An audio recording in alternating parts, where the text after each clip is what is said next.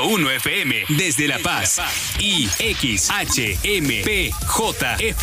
en el 91.5 FM desde Los Cabos Baja California Sur. Super Estéreo Milet. Emisoras integrantes de Grupo Milet México.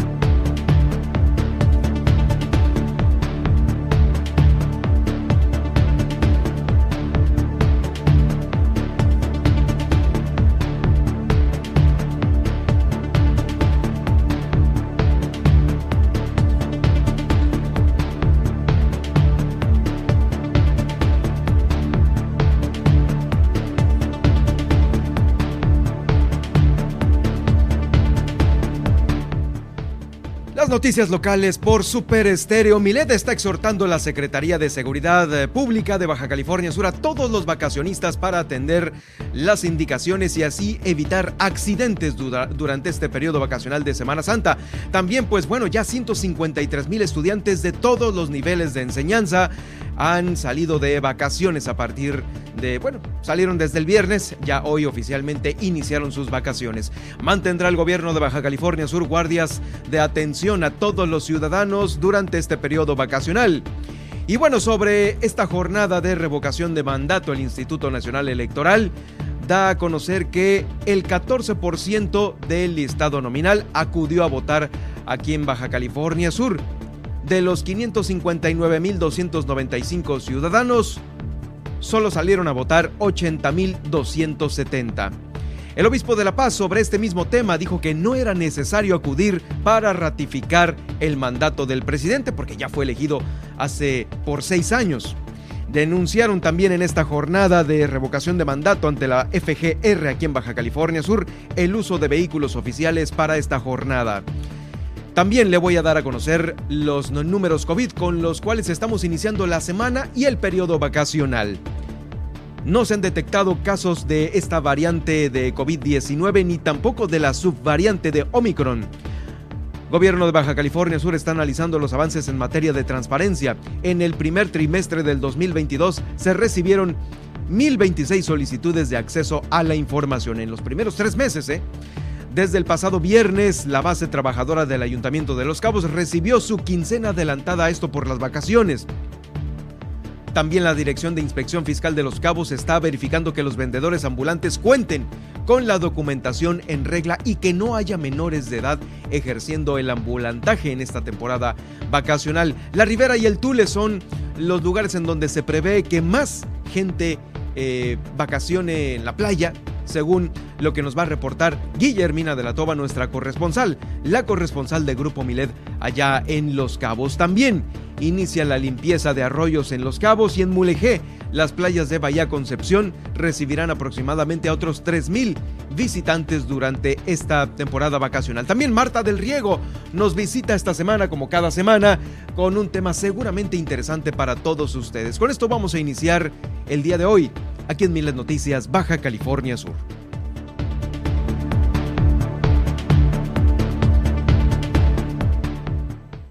Ahora, Milet Noticias Baja California Sur. La información más importante de las últimas horas. Todas las noticias. Todo el tiempo. Por el 95.1 de FM en La Paz y 91.5 FM en Los Cabos. Con la potencia radial y el respaldo informativo de Grupo Milet México. Conduce Germán Medrano.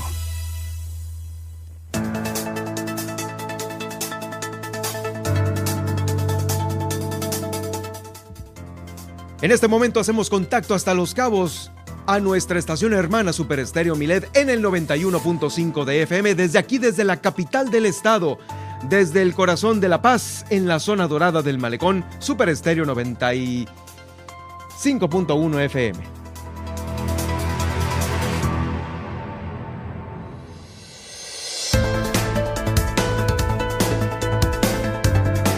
¿Cómo están? Muy buenas, eh, muy buenas tardes. Yo soy Germán Medrano. Los saludo con el gusto de siempre iniciando la semana a través de esta frecuencia para todos aquellos que nos escuchan allá en Los Cabos, en Cabo San Lucas, en San José del Cabo y que ya están gozando de este periodo vacacional. Bueno, pues desde aquí un gran saludo desde la capital de Baja California Sur. Me acompaña como siempre iniciando la semana de la mejor manera. Nadia Ojeda, ¿cómo estás Nadia? El fin de semana, las vacaciones el clima ya todo lo tenemos encima. Muy bien, muchísimas gracias. Así es, iniciando con toda la actitud y pues espero que se venga una buena vacación para todos nuestros radioescuchas. Esta es la semana buena para las vacaciones y bueno, vamos a estar nosotros aquí acompañándole a usted en esta frecuencia en unos momentos más. Bueno, las secciones que usted ya conoce con Nadia. Así es, ¿qué les parece si iniciamos con el viaje en el tiempo de este lunes 11 de abril? Pues para que continúe con, continuemos con buenos datos y buena información. Eh, el viaje en el tiempo, está también las portadas de los medios nacionales e internacionales, la tendencia en Twitter y por supuesto el clima para esta ocasión.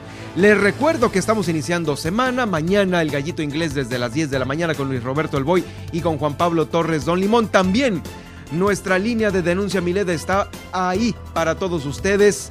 El 612-205-7777, fácil para que no la olvide.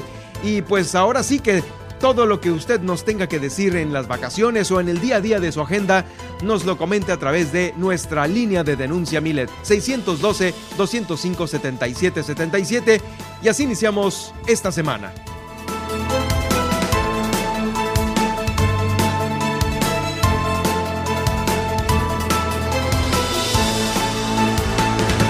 Ahora sí nos vamos con el viaje en el tiempo con Nadia Ojeda después de este fin de semana. Pues bueno, de todo, continuamos con, los viajes, pero está en el tiempo en un día como hoy. Así es, vámonos a 1779, que es cuando muere el virrey Antonio María de Bucareli y Ursúa en la Ciudad de México. Ahora vámonos a 1861, también en México, que es cuando Ignacio Zaragoza es nombrado ministro de Guerra y Marina. Ahora vámonos hasta los Estados Unidos en 1865, que es cuando Abraham Lincoln, primer presidente republicano y décimo sexto de la nación, realiza su último discurso. Como dato interesante, eh, Abraham Lincoln nunca estudió en ningún colegio y según sus palabras sabía leer, escribir contar y hasta la regla de tres, pero nada más. Como su frase popular se conoce, así es, Plop. Sí. se conoce su frase, puedes engañar a todo el mundo algún tiempo, puedes engañar a algunos todo el tiempo, pero no puedes engañar a todo el mundo todo, el, tiempo. Ahora vámonos a 1905, que es cuando Albert Einstein es considerado el científico más importante, conocido y popular del siglo XX. Él publica en este entonces su teoría de la relatividad y pues con esto eh, sitúa muy bien su trabajo como científico. De aquí vámonos a 1957, a Singapur, que es cuando se, eh, independiza perdón, del Reino Unido, cuya forma de gobierno es la República Parlamentaria. Y en 1970, en Estados Unidos, despega el Apolo 13, que fue la séptima misión tripulada del programa Apolo de los Estados Unidos de América y la tercera con el objetivo de llegar a la Luna. La misión... Sí, eh, disculpa, ay, perdón, es que me acordé de esta serie que también está en Apple TV, que es justamente la serie en donde eh, se ven los viajes Apolo. Eh, ahorita te voy a dar el nombre, pero está muy buena.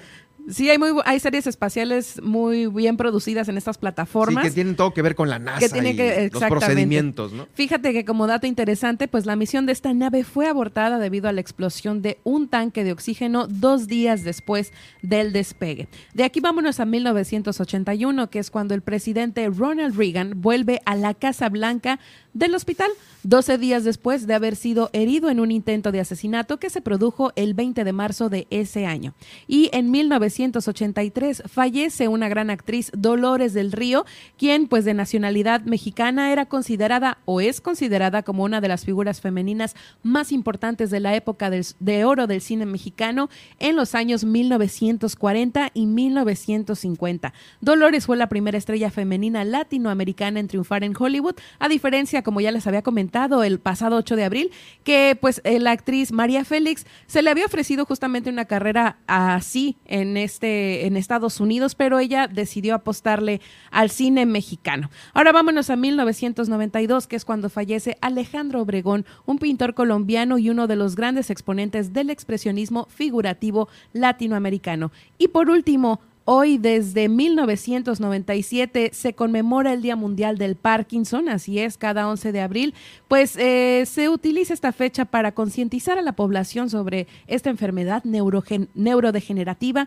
que afecta a millones de personas en el mundo. Esta fecha coincide justamente con el aniversario del nacimiento de James Parkinson, un neurólogo británico que en 1817 descubrió lo que en aquel tiempo denominó parálisis agitante y que hoy conocemos como enfermedad enfermedad de Parkinson. Y con esto terminamos el viaje en el tiempo de este día. Espero lo hayan disfrutado.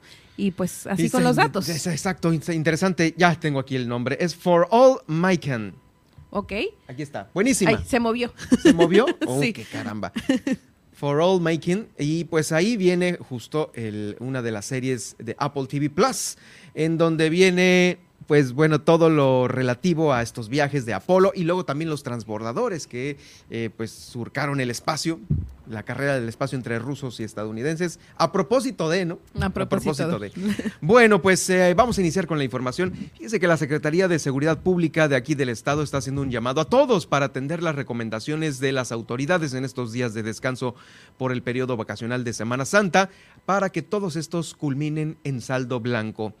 El secretario de Seguridad Pública, Javier López García, dijo que el operativo Te Queremos Seguro está ya puesto en acción y participan pues todas las fuerzas de seguridad de aquí de Baja California Sur y recomendó a la ciudadanía tomar medidas preventivas en los hogares también para evitar robos en sus domicilios, cerrar bien puertas y ventanas, avisarle a vecinos, a eh, familiares de confianza que pues se van a salir de vacaciones y no está de más echarle un ojito a la casa si es que salen de vacaciones. También la colaboración de la Policía Municipal estará eh, pues vigente en las colonias porque van a realizar patrullajes preventivos en zonas habitacionales, van a tratar de prevenir y de colaborar con la ciudadanía para evitar eh, pues los delitos en esta temporada.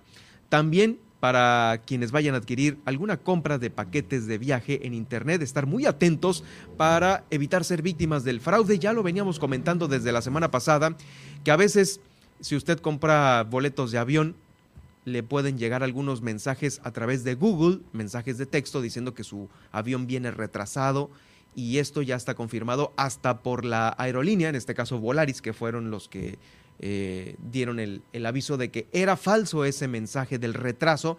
Entonces, mejor, ya sea que hable usted al 01800 o que se lance al aeropuerto en el horario previsto en su itinerario. Eh, solo así, porque si no,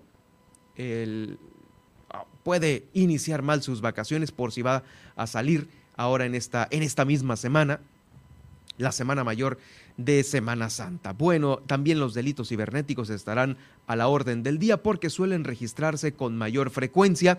Ahí está la policía cibernética que va a estar atento en este, en este periodo para que a través del 911 usted pueda eh, aclarar sus dudas si es que eh, le llegan a, a querer fraudear de alguna manera entonces, pues ahí está el 911, que no se raja. Saludos a los operadores del 911, del 089 también, quienes van a trabajar eh, en este periodo, al, al, igual que nosotros, ¿no? Aquí en el informativo, para las recomendaciones puntuales de Semana Santa. 911 y 089, ahí están los teléfonos para la denuncia. Por cierto, también a partir del día de hoy inició el periodo vacacional para 153 mil alumnas y alumnos de todos los niveles de enseñanza, así como más de 17 mil docentes y administrativos de los 1.110 planteles que operan en Baja California Sur. Esta información la ha dado a conocer la Secretaría de Educación Pública. Por lo que se refiere, mire, al reporte de nivel básico, asistieron a las aulas 120 mil estudiantes que constituyen el 81% del padrón básico. El padrón total es de 148 mil y asistieron a las aulas de manera presencial 120 mil. Esto en más de 940 centros escolares de preescolar, primaria y secundaria.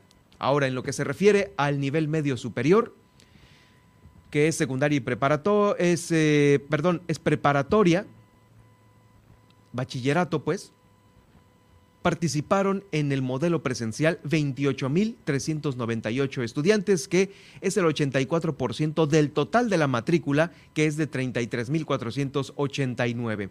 Ellos, los preparatorianos, se ubicaron en 156 planteles que representan el 100% de las preparatorias públicas y privadas de aquí de Baja California Sur. Y para el nivel superior, Previo al inicio de este periodo vacacional, en 12 de las 13 instituciones se habían sumado ya al modelo presencial 7.000 7.009 estudiantes, que son el 55% de los 12.000 inscritos en universidades públicas y privadas e instituciones formadoras de docentes en el Estado. Es la radiografía de cómo se tienen las clases presenciales y cuántos salieron de vacaciones desde el viernes y a partir del día de hoy ya pues es el inicio oficial de estas uh, vacaciones. Justamente vamos a escuchar sobre este mismo tema la opinión de la Secretaría de Educación Pública.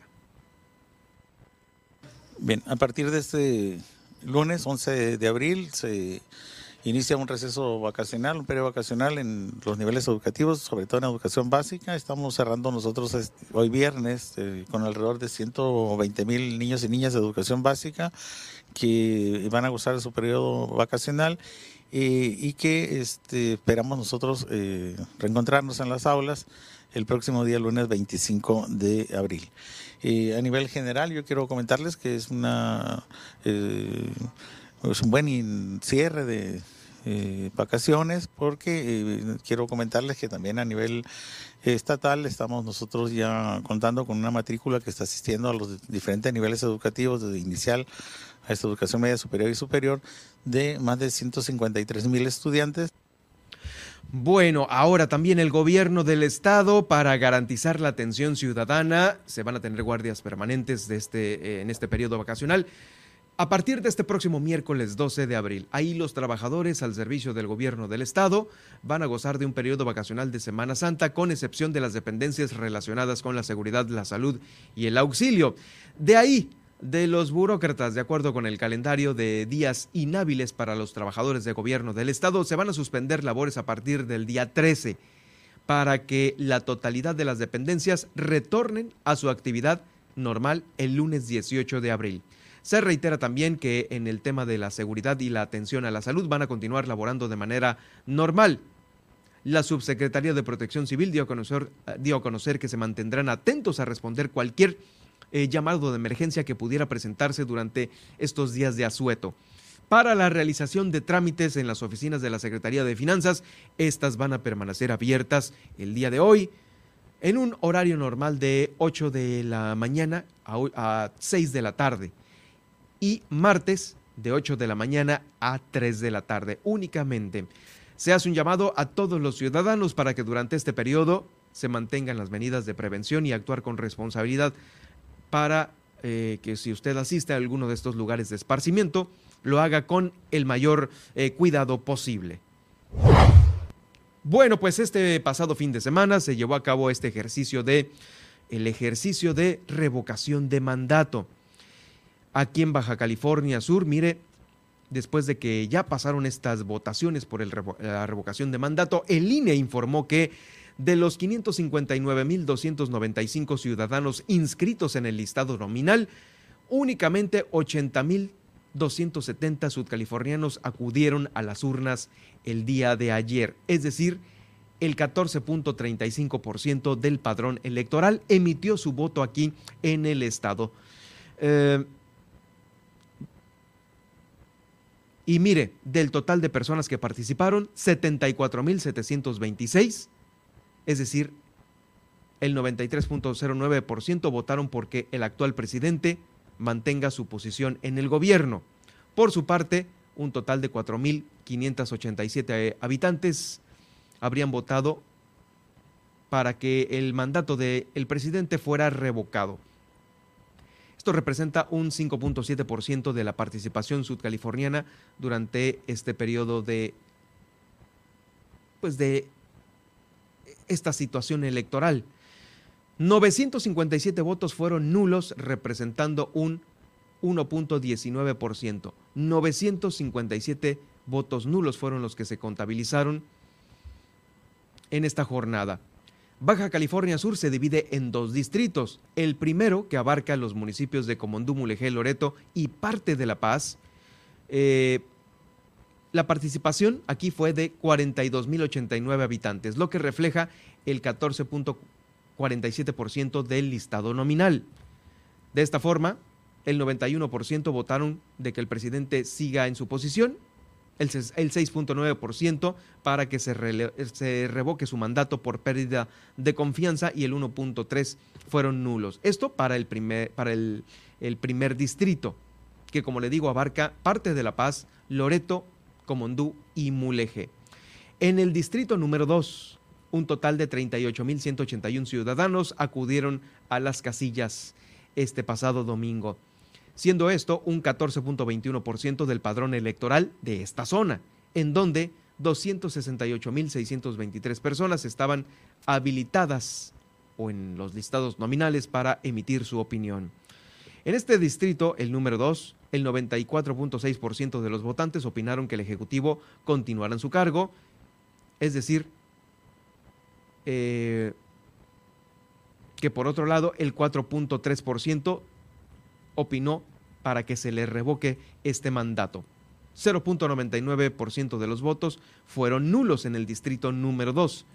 Baja California Sur se colocó por debajo del promedio de votos eh, a nivel nacional, abarcando nosotros un... Eh,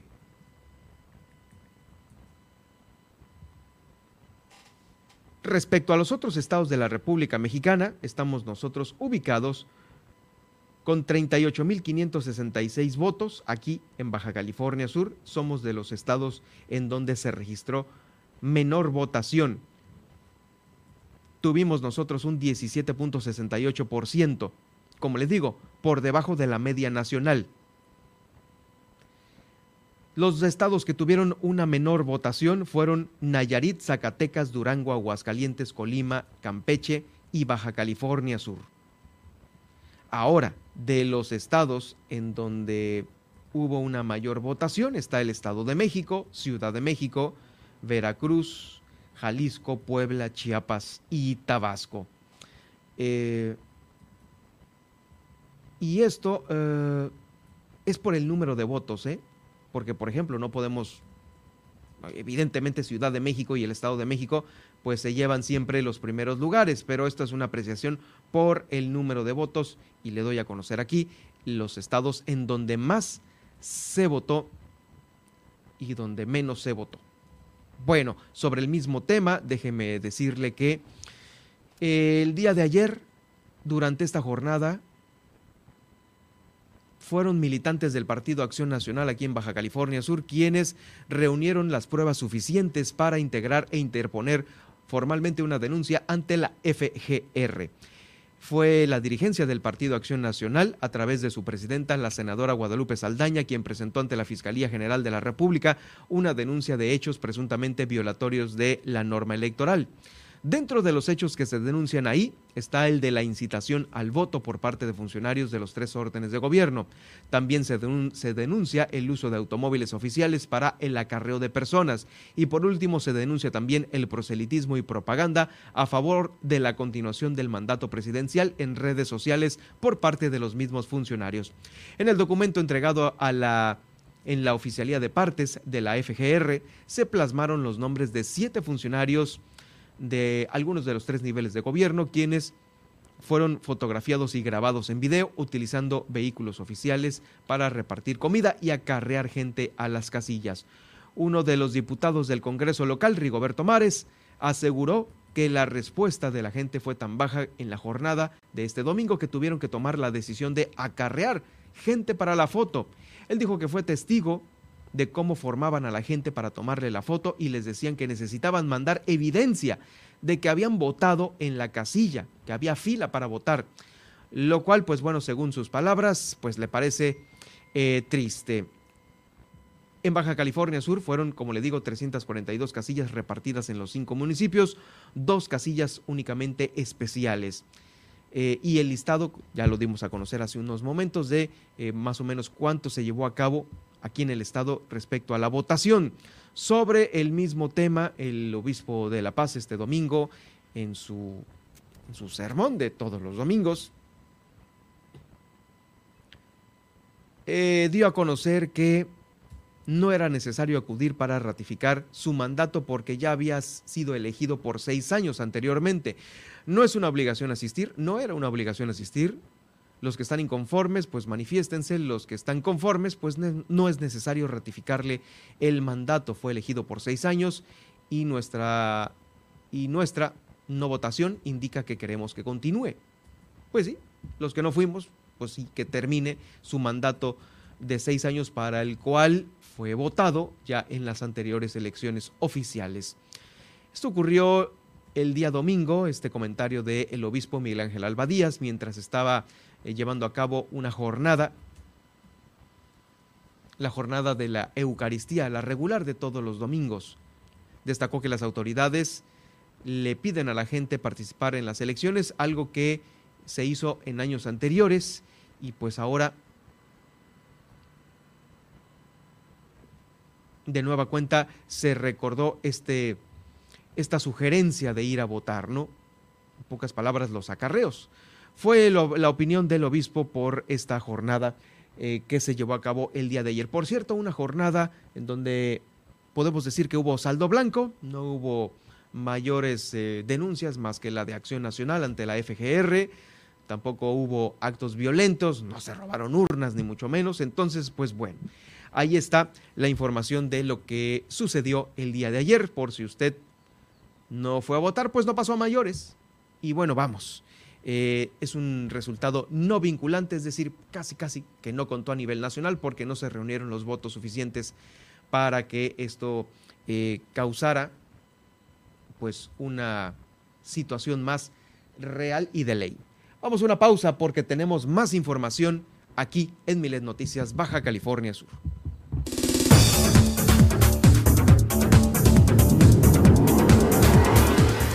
Al regresar, no te pierdas el pronóstico del clima en tu ciudad y los principales puntos de conectividad aeroportuaria. Además, no se ha detectado en Baja California Sur la subvariante de COVID-19 ni tampoco la subvariante de Omicron.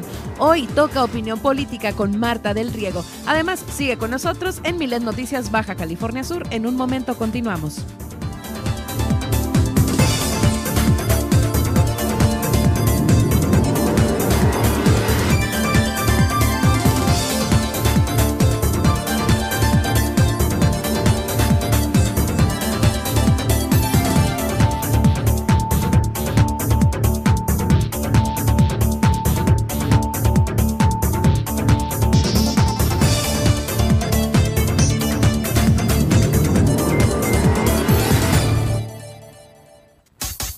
Estas son las noticias de Baja California Sur en Milet Noticias. En un momento regresamos.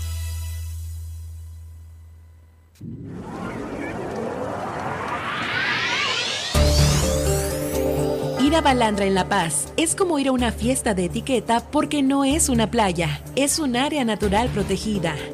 Para esta Semana Santa 2022, en Playa Balandra se controlará el acceso y estará organizado en tres bloques de 400 personas por cada uno. El primero será de 8 a 11 de la mañana.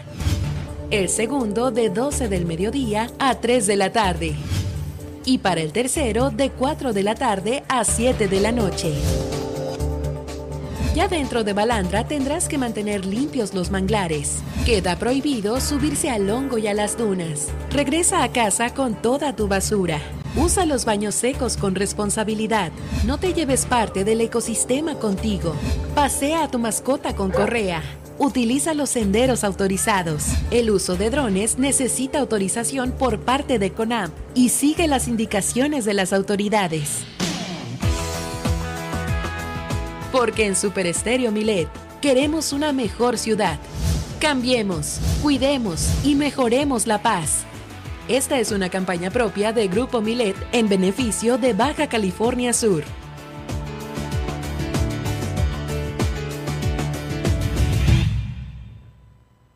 Durante 31 años junto al INE hemos abierto la puerta de la democracia. Cuando cumplimos 18 y empezamos a elegir. Cuando nos cambiamos de casa y decidimos en nuestra nueva comunidad. Cuando llega la hora de salir a votar. Cuando somos funcionarias y funcionarios de casilla. México es nuestra casa y está hecha con la participación de todas y todos. Llevamos 31 años uniendo a México con un solo fin, que todas y todos ejerzan su derecho a decidir libremente. Mi INE nos une. Estás escuchando Milet Noticias Baja California Sur. Desde La Paz por el 95.1 FM y Los Cabos por el 91.5 FM. Mafioso, narco, cocinero, buchona, dealer, mula. No importa cómo te disfraces para traficar o meterte drogas químicas, de todas formas te destruyes. La sangre de las drogas nos mancha a todos. Mejor métete esto en la cabeza. Si te drogas, te dañas. Si necesitas ayuda, llama a la línea de la vida, 800-911-2000. Para vivir feliz, no necesitas meterte en nada. Germán Medrano y todas las noticias de Baja California Sur en un solo espacio. Milet Noticias. Continuamos.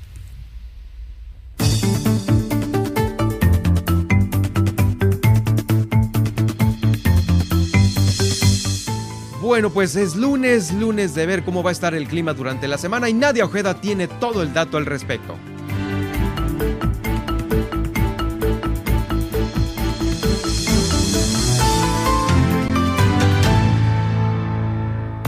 Iniciamos con el pronóstico del clima para La Paz y es que se anticipan cielos despejados con algunos intervalos de nubosidad como lo estuvimos viendo esta mañana y vientos de 45 kilómetros por hora. De igual forma se esperan máximas de hasta 28 grados centígrados y mínimas que descenderán hasta los 16 grados centígrados. Al sur de la entidad, en Los Cabos, estaremos disfrutando de un lunes con cielos despejados y algunos nublados, vientos que ascenderán hasta los 50 kilómetros por hora y las temperaturas máximas de 27 grados centígrados. La mínima será de 19 grados centígrados.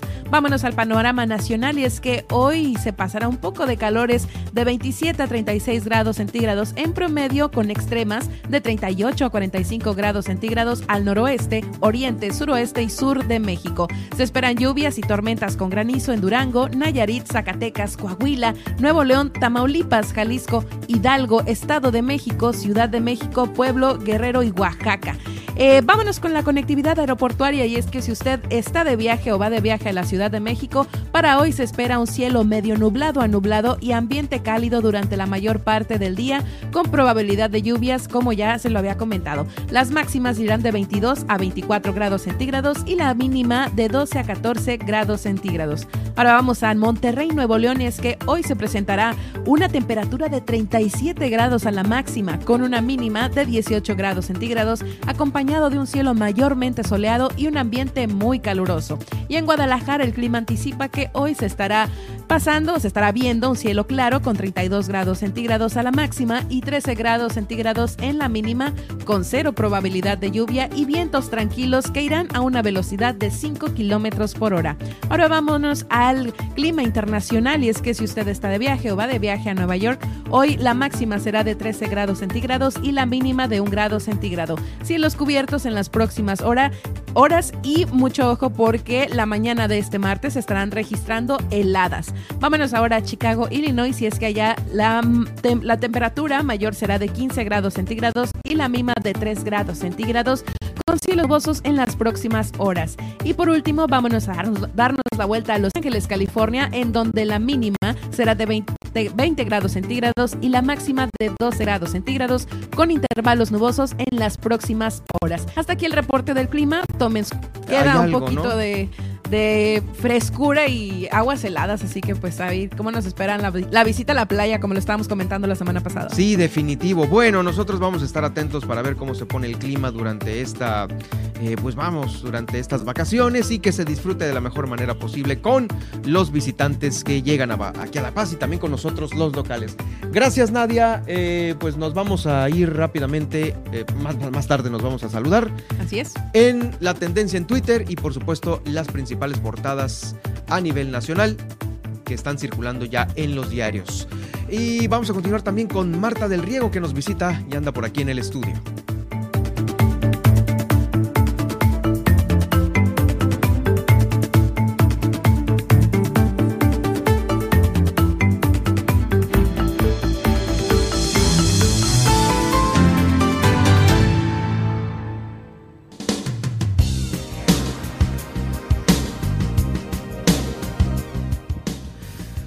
Bueno, pues eh, como cada semana, bueno, no nos saludamos la semana pasada, ¿verdad, Martiux? No, no nos saludamos, mi querido Germán. Entonces, pues, bueno, te saludo con el gusto de siempre aquí en la estación.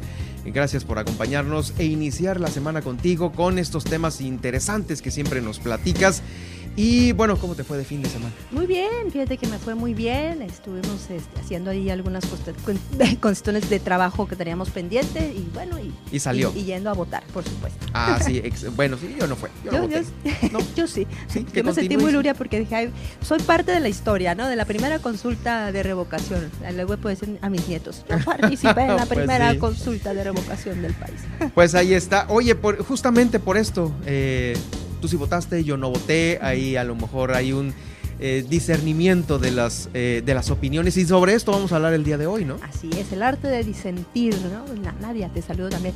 Y sí, porque de, pues de repente en estos climas eh, tan polarizados, ¿no? Que se activan o se detonan con, con, este tipo de situaciones como lo que sucedió ayer. Como lo que sucedió ayer, lo que sucede en los estadios de fútbol, que pueden llegar a unos niveles muy grandes, tremendísimos, ¿no? Sí, es que la, verdad temas como política, religión y, fútbol, ¿Y fútbol de, no o, no nos vayamos tan, tan, tan abierto y tan público. El tema es simplemente, este, pues en una comida común y corriente de sobremesa, ahí está, ¿no? Así es. Y bueno, el, ¿qué, qué sería el arte de disentir? ¿no? Le pusimos un nombre así como que se escuchara interesante. Rimbombante. Rimbombante.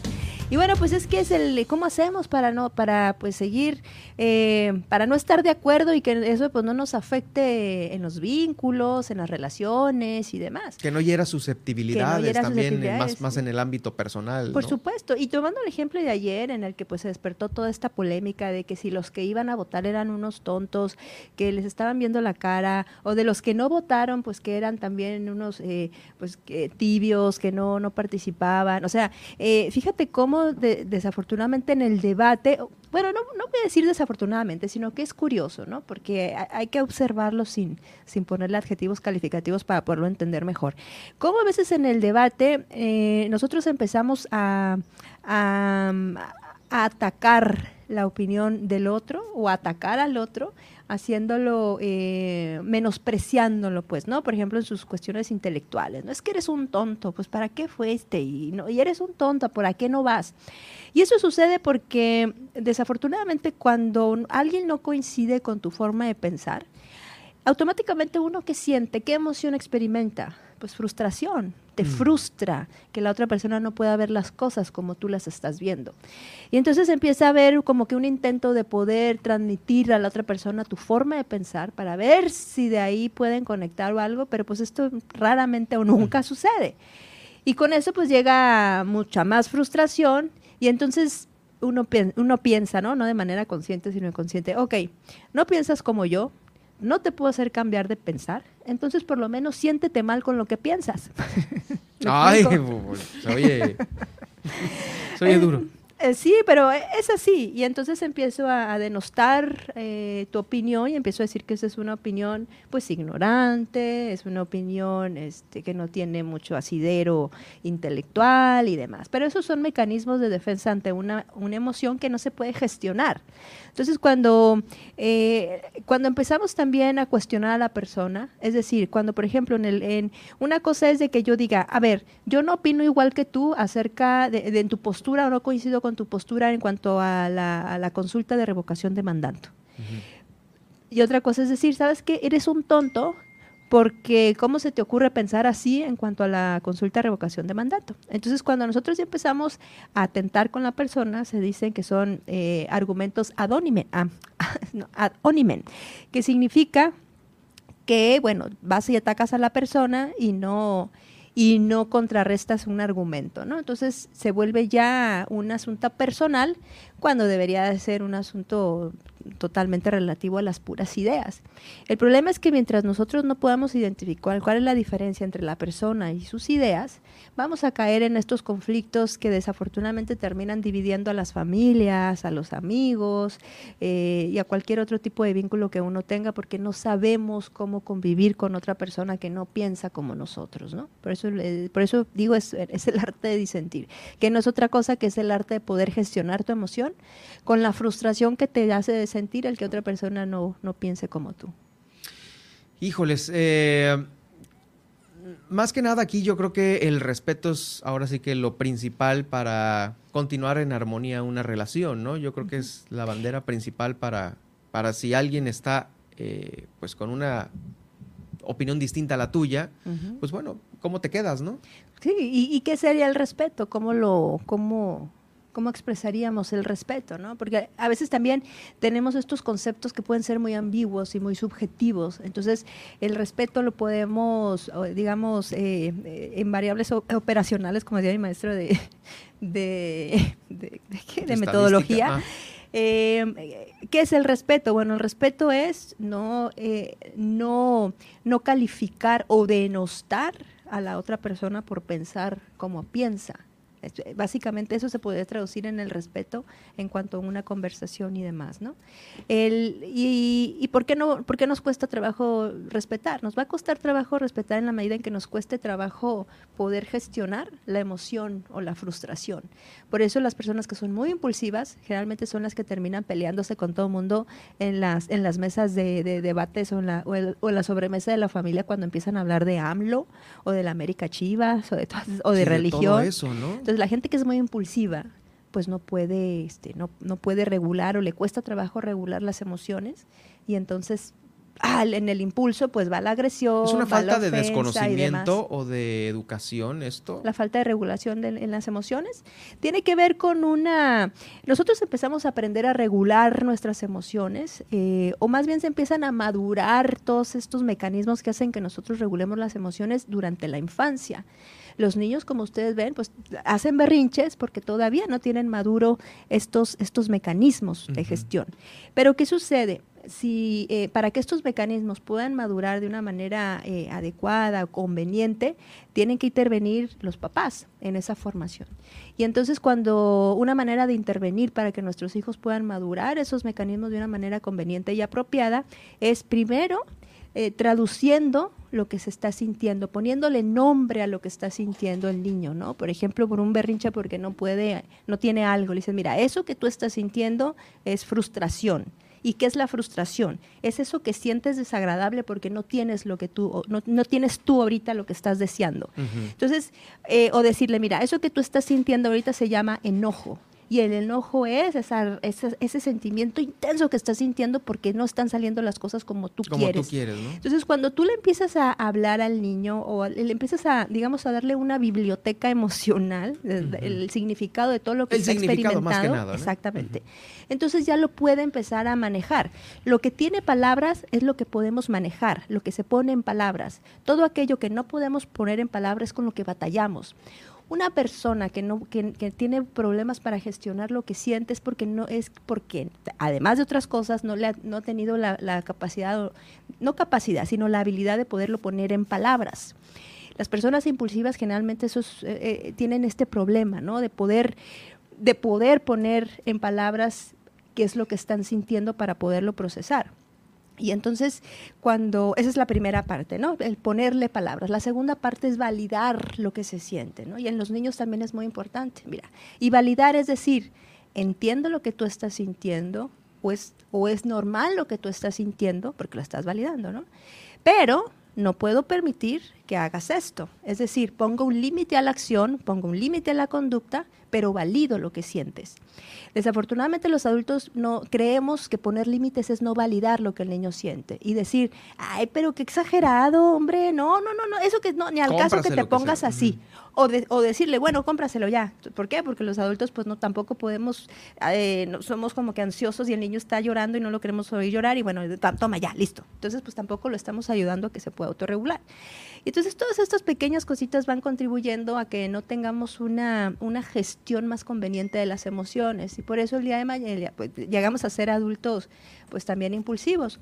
O inclusive también en, las, en los hogares en los que a veces la, la, la incapacidad de, de, de poder de hablar sobre lo que se siente, de expresarse lo que se siente, de validar lo que se siente, pues entonces eso también llega a la impulsividad, que es una olla de presión que uno va guardando así, que va exactamente, que se va guardando porque no vas al día con lo que estás sintiendo y no vas al día procesando lo que te va sucediendo. Entonces llega un momento en que ya no buscas quién te la hizo, ¿no? sino quién te la quién te la pague y llegas a la mesa y empiezan a hablar de, de AMLO, entonces dices, no, pues aquí, acá me, aquí me desquito lo que no me, pude desquitar. Me desahogo. Me desahogo. Y con la justificación de que, pues, ¿cómo van a defender a este dictador? O por otro lado, ¿cómo va a poder este defender a las empresas y la mafia del poder? ¿Me explico? Pero en realidad es que no, esté, no es que estamos hablando eh, de política, sino estamos hablando de cosas que nos están pasando por dentro que se expresan así y que no podemos. Que, encuentran ese camino para pues, desahogar ¿no? la olla de presión que traemos. Lo acabas de decir. ¿No? Mejor que, que yo, exacto. Sí, sí, sí, es que es difícil. Eh, y obviamente esto puede afectar muchas cosas, incluso. Yo creo que la, más que pudiera afectar es, uno, el entorno familiar, dos, el laboral también, ¿no? Por supuesto, por supuesto. Porque, pues, por el hecho de que a lo mejor eh, no estés de acuerdo con alguna decisión en tu trabajo, sí. este, empiezas a hacer ahí movimientos y a ponerte de acuerdo y a pegar de gritos y, y pues terminas a veces sin el trabajo, ¿no? Exactamente. Esos son los, digamos, mecanismos fallidos de resolución, ¿no? De algún conflicto, ¿no? Cuando, ¿Y cuáles son los, eh, si, esos son los fallidos, cuáles son los, los ahora sí que los eh, asertivos, ¿no? Primero y número uno es eh, hacer un monitoreo constante de qué es lo que nos está pasando, cómo nos estamos sintiendo, ¿no? A ver, es, esto, este malestar de dónde viene y ponerlo en palabras. Y si yo lo puedo poner en palabras, entonces ya puedo trabajar con él. Y una vez que pueda trabajar con él, es eh, empezar a... ahora, el que yo pueda ponerlo en palabras, hay que entender que las emociones no van a desaparecer y uno quiere, uno quiere, cree, cree que gestionar las emociones es hacer que desaparezcan mágicamente y no. Todas las emociones es una, tienen una razón de ser y están ahí para algo, están ahí para ayudarnos en algún, en algún sentido y de alguna manera. Por ejemplo, sin la indignación, sin la indignación no existiera activistas que son los que hacen los, los cambios o promueven cambios profundos en la sociedad. Me explico, tienes que sentir algo, tienes que sentir algo para poder actuar y para, poder hacer. Entonces, eh, o la tristeza, por ejemplo, la, tristeza, el, el, sentirnos tristes también nos ayuda a poder tener trabajos de introspección más profundos que en esos momentos son necesarios. Entonces hay que entender que las emociones no son buenas ni son malas, sino que tienen un propósito. Y cuando, cuando entendemos a las emociones como un propósito y también como un medio de conocernos a nosotros mismos, entonces ya no las reprimimos. Las podemos poner en palabras y poder entendernos y poder perdonarnos por sentir lo que muchas veces nos dijeron que estaba mal sentir. ¿eh? Y ese es el primer paso, es un trabajo introspectivo. Y una vez que tengo eso, entonces viene la parte de la comunicación. ¿Cómo voy a comunicar esto que siento de una manera asertiva? Hay que ser asertivo, es decir exactamente lo que quiero decir sin lastimar, sin herir y haciéndome responsable por ciertas cosas de las que puedan suceder una vez que lo diga, ¿no? Y entonces eh, ay, se oye fácil, ¿no? Pero sí, se oye todo, qué, fácil. Piece of cake. No, pero pues hay estrategias. Por ejemplo, a ver, eh, conversaciones difíciles. Yo, tengo una regla muy básica que a lo mejor al quien nos está escuchando le pueda servir, ¿no? Primero, decir lo que se siente sin acusar al otro por eso que se siente, ¿no? Por ejemplo, es describiendo la situación. Voy a describir una situación. Vamos a, no sé, un, ejemplo cotidiano. Tengo, no sé, mi esposo o mi esposa pues deja abierta la, la, la tapa de la mayonesa y eso me, me enoja muchísimo. Entonces, ¿qué, qué, cómo lo expreso? En lugar de decir, oye, tú, pues eres un desconsiderado, tú una distraída, un, una floja y demás, que no cierras la, la, la, tapa, la tapa del- del- Entonces, omito el flojo floja, emito los adjetivos calificativos y describo la situación y cómo me hace sentir. Oye, mira, cuando dejas la tapa, cuando no te aseguras de cerrar la tapa de la mayonesa, yo me siento o, me genera mucho enojo, o me siento enojada o me siento enojado, porque creo que no te importa, no te importo yo, ya que lo he dicho muchísimas veces. Entonces, en lugar de decirle porque no te importa, yo te estoy diciendo lo que yo creo y lo que yo pienso. Entonces le, doy, le estoy dando la oportunidad a la otra persona de que me diga si es así o no. ¿Me explico? En cambio, si tú llegas acusando, pues la otra persona se pone a la defensiva y se vuelve un Mm. conflicto. Entonces, si tú dices así, yo creo, yo siento que esto que está pasando significa esto y esto me hace sentir mal. Entonces ya la otra persona te va a decir, no, no, no es por eso, mira, lo que pasa es que yo vengo a veces muy distraído, estoy pensando en otras cosas y demás. Y aquí va la segunda parte. Entonces, proponer una acción en la que las dos personas se beneficien. Bueno, entonces mira, yo te propongo que para que yo no se me detone esta sensación de que no te importo y de para que tú tampoco te estés sintiendo también eh, como tenso cada vez que yo te voy a decir esta situación, ¿qué te parece si intentas poner atención y cierras la tapa y así yo siento que esto es- que está siendo considerado conmigo y tú también pues te sientes satisfecho de que estás haciendo algo tan sencillo para mejorar nuestra relación. Entonces ahí tú ya le estás dando una opción en la que las dos, en la que los dos van a tener una ganancia. ¿Me explico? Ese es un ejemplo básico, ¿no? De comunicación asertiva. Y son es, es una regla así tan sencillita, es describir la, describir la situación, Describir la situación. cómo es lo que yo me, cómo me siento yo y cuál es el beneficio si esa situación cambia, se modifica o mejora, ¿no? ¿Cuál es el beneficio para los dos? Esas son reglas de comunicación asertiva que nos pueden servir en los vínculos. Y que pueden ahorrarnos un chorro de cosas, ¿no? Claro, por supuesto que si las podemos poner en práctica mejoran las- el vínculo y demás. Pero bueno, en fin, eso son parte del show.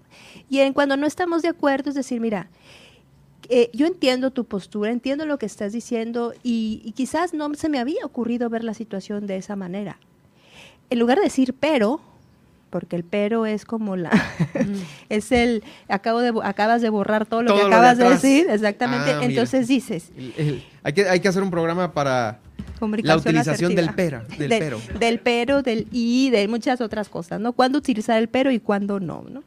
Eh, porque a veces es bueno utilizar el pero, ¿no? Por ejemplo, si vas a, vas a, vas a, vas a hacer una crítica Sí. y si tú dices, después de la crítica dices pero, entonces ya estás ayudando a esa persona para que no se sienta tan mal.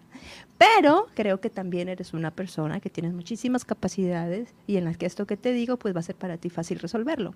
¿Me entiendes? En Sí. fin, bueno. Termina contigo, pero. Ya te, ya te acabé, pero Ya te acabé, pero. hay una... Mejor, ahí, ahí sí, mejor ni lo Es- utilices. Exacto. ¿no? Si no, ya para qué, Si ya ¿no? quieres, ya- el ya pero ya, bye, se. Exactamente.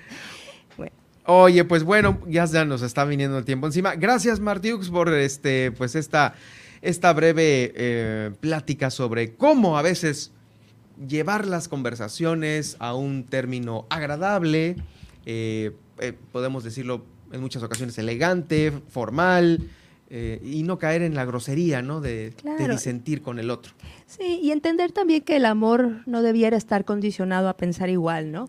Debería ser, a pesar de no pensar igual, podernos querer, podernos convivir y podemos estar bien, ¿no? A pesar, sí, sí, es, es todo un reto ese. Gracias, estaremos eh, contigo el, el próximo lunes, Lunes. con otro eh, con otro tema igual para eh, que nos dejes pensando durante toda la semana.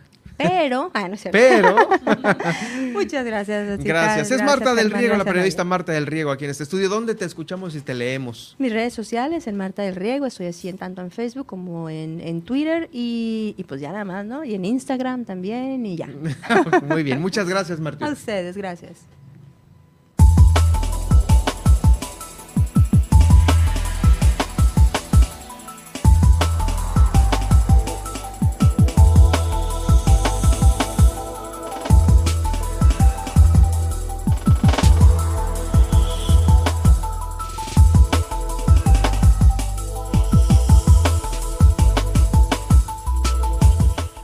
Algunas denuncias que nos hacen llegar gracias a todos los radioescuchas que tienen la confianza en la línea Miled 612-205-7777.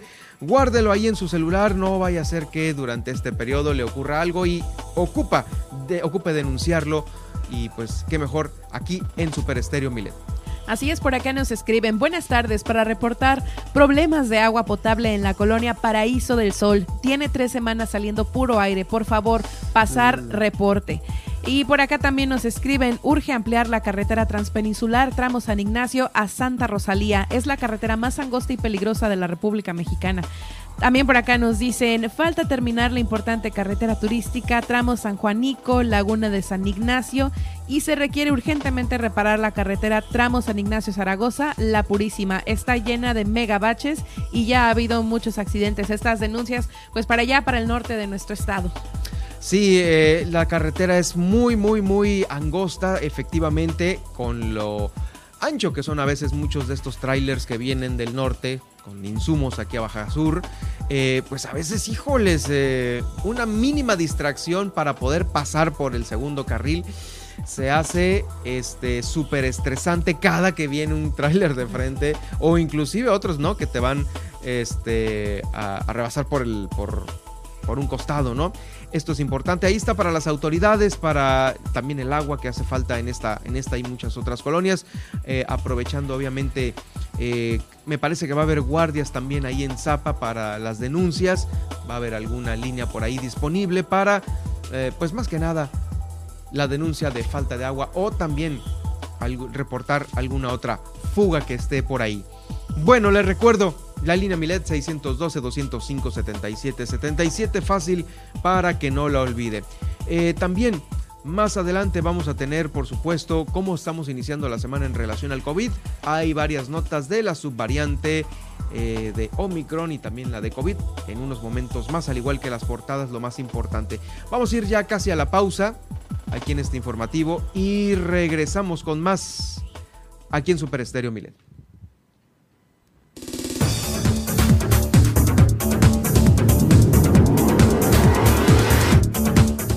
Al regresar. No se pierde el resumen de la mañanera de hoy. Además, ¿por qué son tendencia Guanajuato, revocación de mandato, Emilio Lozoya, Tultepec y Britney Spears? En un momento más se lo estaremos comentando. Y no se pierda el recorrido por los municipios. Hoy tendremos enlace con nuestra corresponsal Guillermina de la Toba, quien nos platicará. La Ribera y Playa El Tule son zonas donde más gente se concentrarán para esta Semana Santa. Y en Mulegé, las playas de Bahía Concepción recibirán aproximadamente 3.000 personas durante la Semana Santa. Acompáñanos en la segunda hora de Milet Noticias Baja California Sur. En un momento continuamos.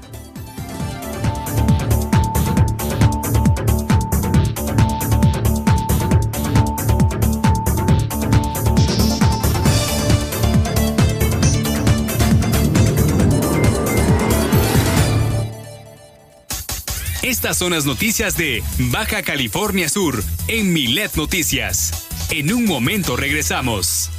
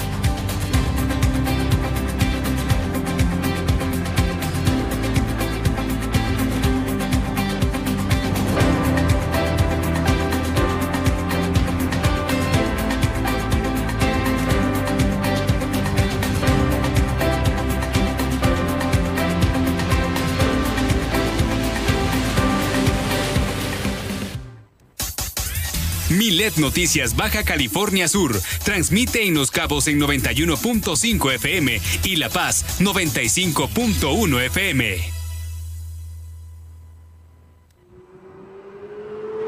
¿Sabías que la principal causa de siniestros viales es el exceso de velocidad? ¿Sabías además que son la principal causa de discapacidad en jóvenes subcalifornianos? No te conviertas en una estadística más.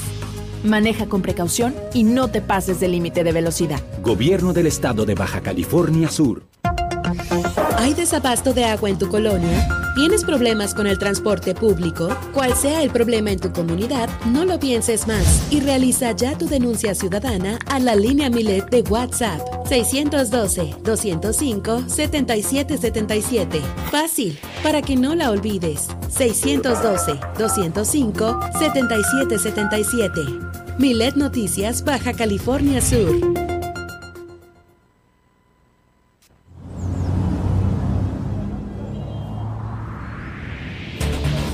Si en este momento vas manejando por una calle que es de un solo sentido, por favor, pásate al carril derecho si es que llevas una velocidad baja. Pues el carril izquierdo es para una circulación más rápida. Eduquémonos como ciudadanos. Porque en Super Estéreo Milet queremos una mejor ciudad. Cambiemos, cuidemos y mejoremos la paz. Esta es una campaña propia de Grupo Milet en beneficio de Baja California Sur. Estás escuchando. Estás escuchando. Super Estéreo Milet. X, H, B, C, P, Z, FM. En el 95.1 FM. Desde La Paz. Y X, H, M, P, J, FM. En el 91.5 FM. Desde Los Cabos, Baja California Sur. Super Estéreo Milet. Emisoras integrantes de Grupo Milet México. Continuamos en Milet Noticias.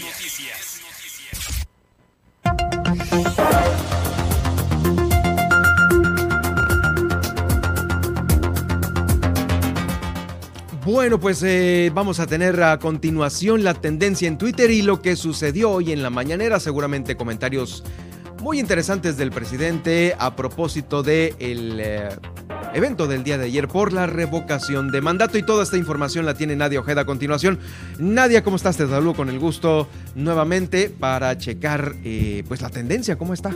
Así es, pues sí, iniciemos con el resumen de la mañanera de hoy. Y es que el presidente eh, se dijo a favor del acuerdo reparatorio con Emilio Lozoya, el exdirector de Pemex, pero señaló que se debe hacer un análisis para que la cantidad sea justa al daño causado y dijo que sí le importa la reparación del daño, nada más que sea justa. También eh, pues se volvió a hablar sobre la reforma eléctrica y es que dice que ojalá que los diputados se liberen.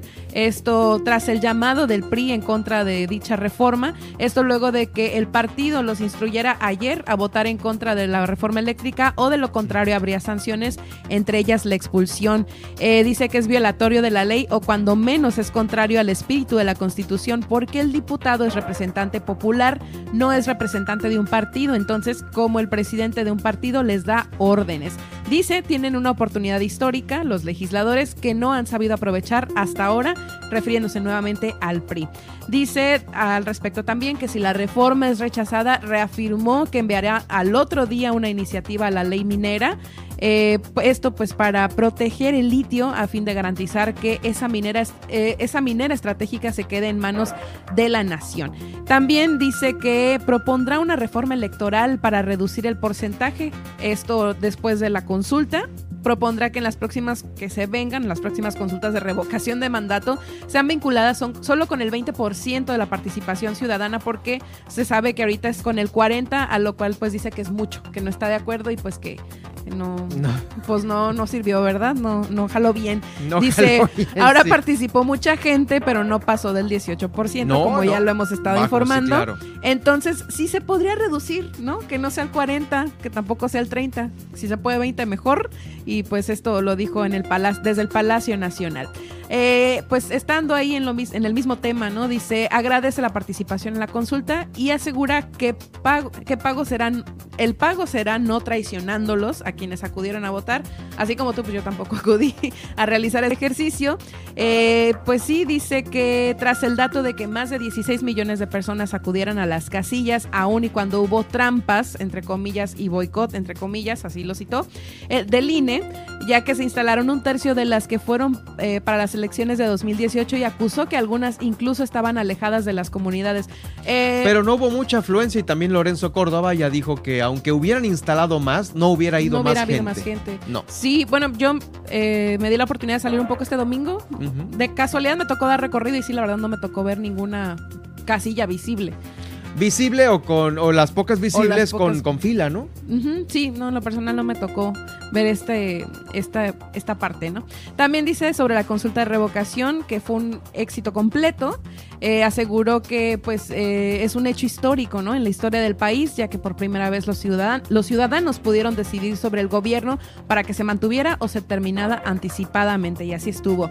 En tendencias, vámonos ahora con Guanajuato, porque fue uno de los estados con menor índice de participación en la revocación de mandato, así como ya lo estuviste informando hace unos momentos. Eh, es tendencia también hashtag revocación de mandato, justamente por el agradecimiento del presidente a quienes decidieron salir a votar ayer. Emilio Lozoya eh, es tendencia porque Pemex ace- ace- ace- aceptó perdón, una oferta de 10.7 millones de dólares presentada por el mismo Lozoya, con lo que podría salir en libertad luego de su audiencia de hoy en el reclusorio norte. 10.7 millones de dólares. Se 10.7. le van a dar un bajón a sus cuentas. Así es, y Es ya lo dijo el presidente. lana eso, ¿eh? Mientras sea justo, pues él estará de acuerdo, ¿verdad? No, y aparte, Emilio Lozoya, recordemos que siempre estuvo cacaraqueando que pues iba a abrir la boca y iba ah, a cooperar con el nuevo gobierno para dar con algunos otros eh, hechos de corrupción. Y yo creo que pues por ahí le ha de haber gustado al presidente el, el hecho de, bueno, pues Vale más la información. vale más la información y aparte si pagas una lanita, que no es nada despreciable, 10 millones de dólares, dice ahí. 10 millones de dólares. Sí, pues imagínense. Así es. Y bueno, también es tendencia a Tultepec. Esto es porque se informan el asesinato de siete personas, entre ellos tres menores, en el Estado de México. No ha trascendido más información al respecto, solo que se ha estado a empezar a, se ha empezado, perdón, a tuitear eh, sobre esta situación, esta eh, pues mala situación. Siguiendo con el tema de la revocación, eh, pues también fue hashtag ratificación de mandato. Esto porque el, noven- el 90% no es el porcentaje aproximado de aprobación que tuvo el presidente, pues dentro del margen, ¿no? De los 16 millones de mexicanos que participaron. También por ahí es tendencia la palabra fracaso y triunfo por los comentarios sobre estos resultados. Eh, y hay pues muchas opiniones, ¿no? Sobre el al respecto. También se viralizó el hashtag yo defiendo al INE y gracias INE, esto pues respaldando ¿no? a la autoridad que se encargó de organizar la revocación de mandato. Y por último les platicaba, ¿no? En cuestiones de espectáculo, es tendencia a Britney Spears. Otra ¿Por vez qué? Britney Spears. Anunció su tercer embarazo. Eh, esto pues una situación que trascendente para ella porque era uno de los deseos que mantuvo durante estos 13 años después de su conserva conservatorship, conservatorio, en el que no se le permitía pues ni siquiera tener una tabla iPad, por ejemplo.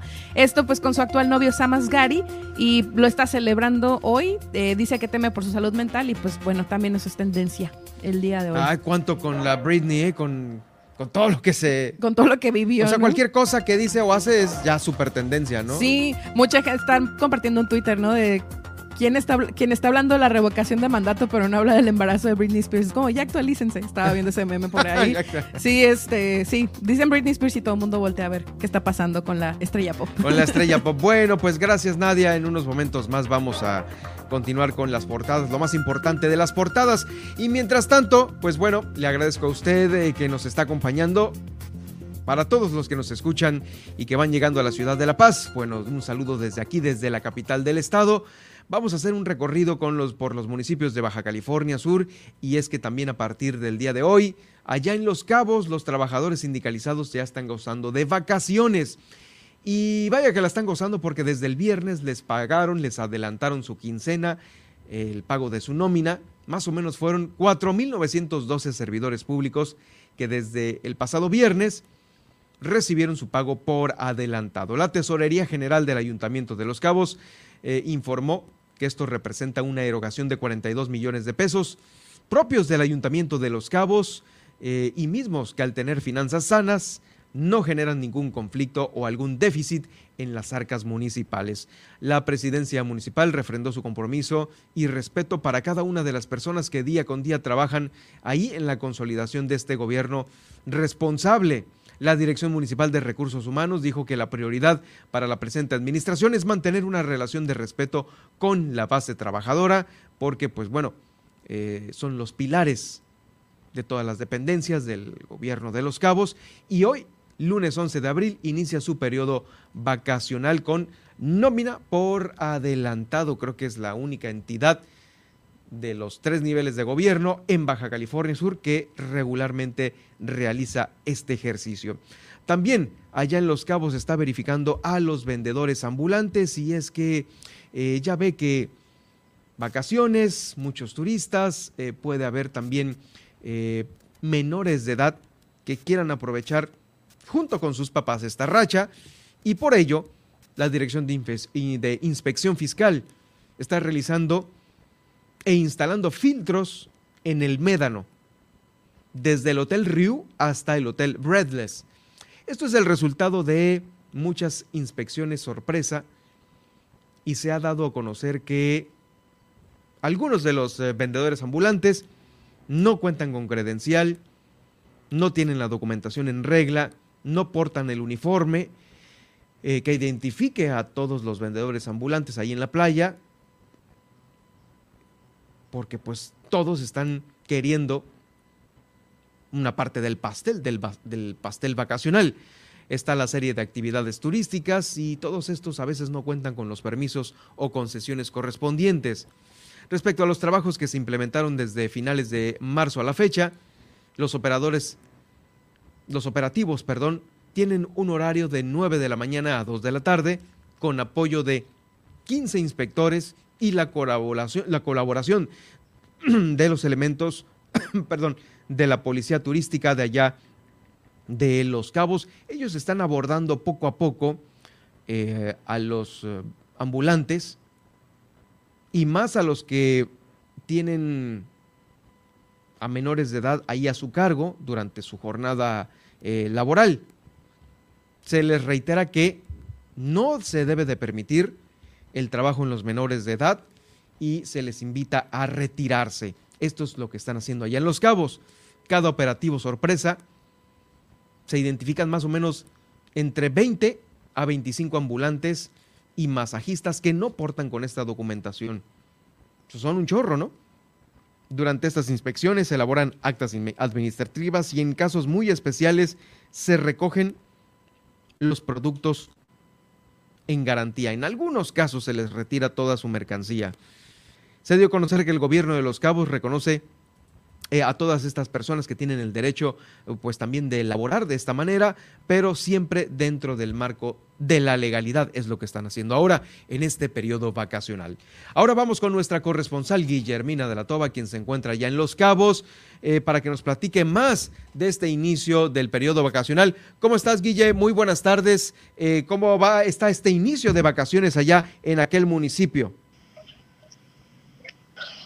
¿Qué tal, Germán? Muy buenas tardes. Eh, pues justamente como se lo habíamos ya comentado en el tema eh, de los operativos de protección civil que se están pues eh, realizando en, en este destino turístico, pues la directora de protección civil nos comentó que bueno, pues los puntos donde más gente se espera recibir, sobre todo en los, en los días fuertes, perdón, que son sábado, viernes y sábado, pues es en la playa de la Ribera, que ya Justamente les habíamos comentado que esperan pues más de 10.000 visitantes en esta zona y también en la playa conocida como el Tule, aquí en, San José del Cabo. Y bueno, pues en ese sentido es que van a reforzar precisamente estos dos puntos eh, pues para evitar eh, tener... Eh, más bien buscar tener saldo blanco y salvaguardar la integridad de la ciudadanía. oye, Guille, la es en la delegación de la Ribera y en la playa del Tule. Así es, Germán. Eh, como ya lo habíamos también, creo, precisado, eh, la playa de la Ribera es una de las zonas más visitadas en esta temporada de Semana Santa. Y bueno, pues también eh, se viene aunado a que se tenían ya dos años de que no, por el tema de la pandemia, pues la gente no, no había ido a acampar a esta playa y es donde se se espera que se tenga una mayor concentración. Muy bien, escuchamos a continuación. Sí, es en el poblado de la Ribera y en el Tule, ahí donde tenemos eh, pronosticado ¿no? que haya más, más acumulación de, bueno, más afluencia ¿no? de, de visitantes se estarán reforzando en la medida que, que vaya aumentando, eh, es en la, la, manera que vamos nosotros de ir eh, enviando más, más personal para que esté al pendiente de... Sí, así es. Eh, les recuerdo que pues todavía, todavía estamos en contingencia, debemos de, de seguir con el protocolo del uso de cubrebocas, el uso de gel. Sí les pido, les pido encarecidamente que que sigan esas recomendaciones porque acuérdense que si no nos cuidamos nosotros nadie nos va y en más información, comentarles que, bueno, pues esta mañana ah, inició aquí en Los Cabos un curso de capacitación para los bomberos y también para elementos de protección civil por parte de la CONAFOR. Eh, bueno, en ese sentido, el titular de, este, más bien, el, ya cambió el nombre de la de esta dependencia, ahora se denomina Promotoría de Desarrollo Forestal eh, Antonio Abundes Montaño, dio a conocer el tema de los incendios que se han suscitado en la zona y bueno, pues dijo que es importante esta capacitación porque debido a que no llovió mucho en la región, pues se prevén muchos incendios forestales y esto fue lo que nos dijo. En este año hemos tenido alrededor de cinco incendios, eh, dos en, en, este, en, el Palmar de Todos Santos, eh, el de la Laguna de Santiago y dos pequeños aquí en la zona de San José. Afortunadamente no ha pasado a mayores en, los otros, a excepción de, Santiago, que ahí pues hubo pérdida de patrimonio, pero afortunadamente pues los tres órdenes de gobierno, este, la ciudadanía, voluntarios, eh, lograron pues de alguna manera atacarlo pero también eh, apoyar a las familias que salieron perjudicadas en su patrimonio. Y bueno, eso es lo que tenemos y, lo que siempre hemos buscado nosotros es prevenirlos. Independientemente, para eso también es la capacitación, para buscar la manera de cómo prevenir, de cómo este, en su momento se presente y ya tengamos ahí este, la oportunidad y la experiencia o la capacidad para poder atacarlo y no llegue a mayores. ¿no?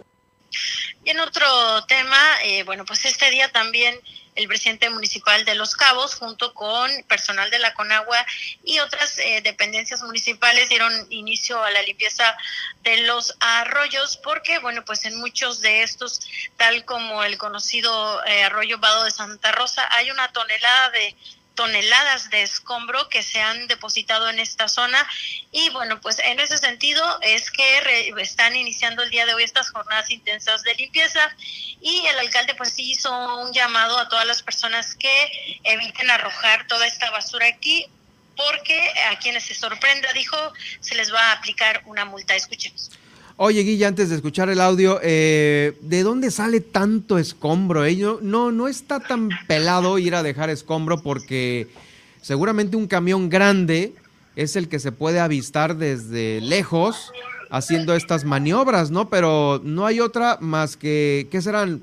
¿Constructores o gente? Así es, Germán. Justamente son estas, estas empresas que se dedican a tirar los escombros que, como bien lo mencionas, deben de ser depositados en el relleno sanitario y en muchas de las ocasiones lo que quieren es pues ahorrarse el pago que tienen que hacer en el relleno sanitario y también hay que decirlo, el alcalde señaló que en lo que se definen las tarifas para el pago de estas, eh, de, del cobro en el relleno sanitario, aún no se definen las tarifas, el alcalde mencionó que va a ser mínimo el pago, pero esto es lo que ocasiona que los quienes se dedican a tirar los escombros, para no pagar ese, ese costo, lo dejan por ahí. lo dejan en los arroyos y ahí están las, las afectaciones, Germán. Escuchamos a continuación. Sí, eh, correcto. Miren, eh, atendiendo pues la, invitación del director de Ecología y acompañados por el director de la Conagua Estatal, pues bueno, hacer algunos compromisos de que vamos a limpiar los arroyos, sobre todo los que están más llenos de escombro y basura, y llevarlos al destino final que es relleno sanitario. Anunciamos también que el alto costo que se tiene en el relleno sanitario porque va a depositar escombros, pues bueno, ya queda sin efecto y, en tanto salga la nueva tarifa, pues ahorita se va a estar cobrando algo simbólico para que eh, la gente vaya hasta allá, que vayan a, tirarlo. El que se les sorprenda tirando basura o escombro en los arroyos, pues va a ser multado y, y esas multas no van a tener condonación. Sí, ya estaba servicio público avanzando en la basura doméstica que está sobre el vado hacia, hacia abajo del puente, pero vamos a estar aquí en el arroyo de Santa Rosa. Eh, son bastantes toneladas las que hay aquí, cientos de toneladas, pero finalmente pues vamos a iniciar. Nada, nada que no se pueda hacer, pero sí este, importante darle uso a, a los camiones que tenemos, a los que están de arrendamiento y que no estén parados sin hacer nada. Aquí le vamos a dar trabajo a todos. Pues es la información, Germán, acá en el municipio de Los Cabos. Pues ahí está, Guille. Eh, ¿Ya se fueron todos de vacaciones en el ayuntamiento o, o inician cuándo esta rotación de personal? Pues eh, esta semana se eh, inició el periodo de vacaciones para los sindicalizados. Sin embargo, pues en las diferentes áreas se tienen personal de guardia. En, en, ese sentido, pues es que se sigue trabajando aquí en el, en el ayuntamiento, en las oficinas del gobierno municipal, Germán. Y seguramente cerrado ahora sí que completamente que jueves y viernes, ¿no? Así es, eh, por lo que se ha informado, serán creo los días más fuertes del fin de semana cuando pues estén cerradas todas las áreas municipales. Gracias, Guille, estaremos atentos de lo que se genere esta semana. Nos escuchamos el día de mañana, excelente inicio de semana. Es la corresponsal de Grupo Milet allá en Los Cabos, Guillermina Latoba, con esta información sobre, eh, pues bueno, los incendios forestales, también la limpieza de arroyos, que allá vienen las lluvias, eh, próximamente ya eh, a mitad del año estarán las primeras, hay que tener listos estos arroyos de toda la basura que a veces va y se deposita ahí, es peligrosísima esta porque a veces la fuerza del agua alcanza eh, un, unas velocidades que pueden llegar a ser eh, proyectiles o mortíferas todas estas eh, pues escombros, basura y lo que se pueda arrojar a estos lugares. Oigan, continuando con el recorrido que hacemos por los municipios de Baja California Sur, pues allá en Mulegé, nos vamos a ir hasta Mulegé, la alcaldesa Edith Aguilar Villavicencio dijo que el operativo ya está funcionando, el operativo de Semana Mayor, estarán elementos de la Dirección de Seguridad y Tránsito Municipal, de Bomberos, la Secretaría de Marina, la Guardia Nacional, este, también la Cruz Roja y Sedena en carreteras y en las principales eh, playas. Se llama el operativo Allán Mulegé. Contamos contigo, estamos seguros. Contigo estamos seguros eh, para este 2022. Las acciones de coordinación y vigilancia se van a enfocar en brindar atención en los puntos de orientación ubicados en las comunidades de, eh, que están cercanas a la carretera eh, transpeninsular, como por ejemplo Guerrero Negro, Vizcaíno, San Ignacio, Santa Rosalía y la heroica Mulegé. También por la alta afluencia de turistas a las playas de Bahía Concepción, se van a estar asignando un poco más de elementos, un número mayor de elementos ahí, porque se esperan hasta 3 mil personas durante esta Semana Santa, solo en las playas de Bahía Concepción.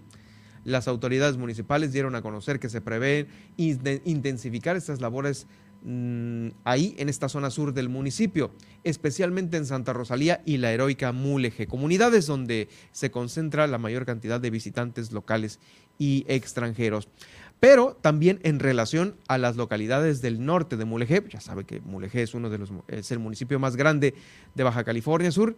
La presidenta municipal Edith Aguilar Villavicencio dijo que eh, serán contempladas sin excepción las comunidades de la Pacífico Norte y otras eh, localidades de ahí, cercanas a la Pacífico Norte, rancherías, para tener saldo blanco en todo el municipio. La coordinación interinstitucional con las fuerzas de seguridad es primordial para alcanzar los buenos resultados en este periodo vacacional. Eh, esto es lo que dijo la alcaldesa Edith Aguilar Villavicencio. Como le digo, van a estar otras corporaciones también participando, eh, como API, COEPRIS, FONATUR, Sector Salud, Aduanas, Migración, regidoras y regidoras de aquel municipio. Bueno, así es como llegamos al final de este recorrido por los municipios de Baja California Sur y regresamos aquí a la capital del estado porque eh, fue entrevistado por BCS Noticias eh, Daniel Hernández, quien es el padre de este joven asesinado hace 12 años, Jonathan Hernández, aquí en La Paz, en el famoso bar, en el bar Las Micheladas, que se encontraba aquí en el malecón de la ciudad de La Paz, y dio a conocer que una nueva defensoría legal va a entrar en este juego jurídico y la familia espera que este año pueda quedar ya eh, resuelto el tema del caso Jonathan. A lo mejor me adelanto, dijo el papá de Jonathan, Daniel Hernández, pero yo tengo fe en que se va a aclarar el asesinato de mi hijo. Espero que el gobierno y la Procuraduría coadyuven bien con los abogados y que se aclare este caso, el asesinato de mi hijo, y espero que no haya ningún problema. Fueron declaraciones de Daniel Hernández. Eh, la familia habría tenido una reunión con un grupo de abogados que le estarían acompañando durante este nuevo proceso, reiterando su esperanza con que este año mismo, este mismo año se aclare el asesinato de Jonathan Hernández Asensio, ocurrido hace 12 años aquí sobre el malecón de la ciudad mm, de La Paz. Comentó que también habría mantenido contacto con el fiscal Bernardo Soriano, quien habría mostrado, mostrado, su completa disposición en cuanto al tema. Sin embargo, recordó las diferencias que tuvo hace unas semanas también con el gobernador eh, Víctor Castro Cosío, debido a los señalamientos que realizara Daniel Hernández. Bueno, sobre este tema, pues no creo que haya ningún problema con la Procuraduría, con el gobernador, quién sabe, así lo dijo, tuvimos un desencuentro donde él se deslindó de cualquier responsabilidad, así lo dice Daniel Hernández Asensio, sobre tener fe, ¿no? Tener fe este año para aclarar ya este asesinato de Jonathan Hernández. 12 años, ¿eh? 12 años sin eh, tener respuesta contundente de las autoridades. Ha estado muy manoseado este caso en el expediente, en los testigos, en las declaraciones, eh, y hasta este momento no hay nada, 12 años. 12 y eso contando con que pues ha habido, dos cambios de gobierno. Y pues ahí está todavía eh, teniendo esta esperanza de que se resuelva, de que se resuelva. En esta entrevista, pues bueno, ya no se tocó el punto de el resarcir el daño económicamente. Sabemos que pues ahí hubo un, dime y direte entre las cantidades, que si, eran, que si fue mucho dinero, que si era poco dinero. al principio se había eh, dicho una cantidad menor a una cantidad millonaria, pero pues sobre esto ya no se comentó absolutamente nada por el padre de Jonathan Hernández Asensio. Vamos a ir a una pausa y regresamos porque todavía tenemos más aquí en el noticiero.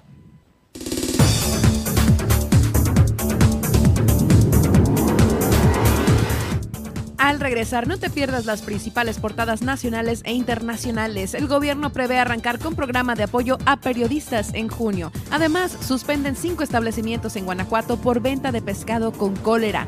Y la Organización Mundial de la Salud analiza dos nuevas subvariantes de COVID de Omicron. Y no te pierdas como cada cierre de noticiero el resumen del día. Quédate al final de esta emisión en Milet Noticias Baja California Sur. En un momento continuamos.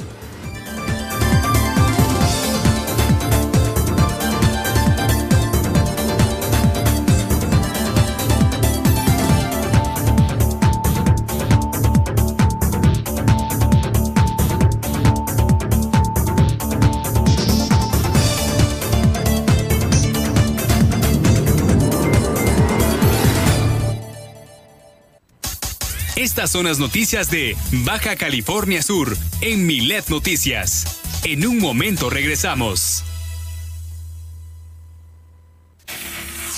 En el 95.1 FM de La Paz y 91.5 en Los Cabos, Milet Noticias Baja California Sur. La información más importante del estado, México y el mundo con Germán Medrano. De lunes a viernes a las 2 de la tarde, Milet Noticias Baja California Sur.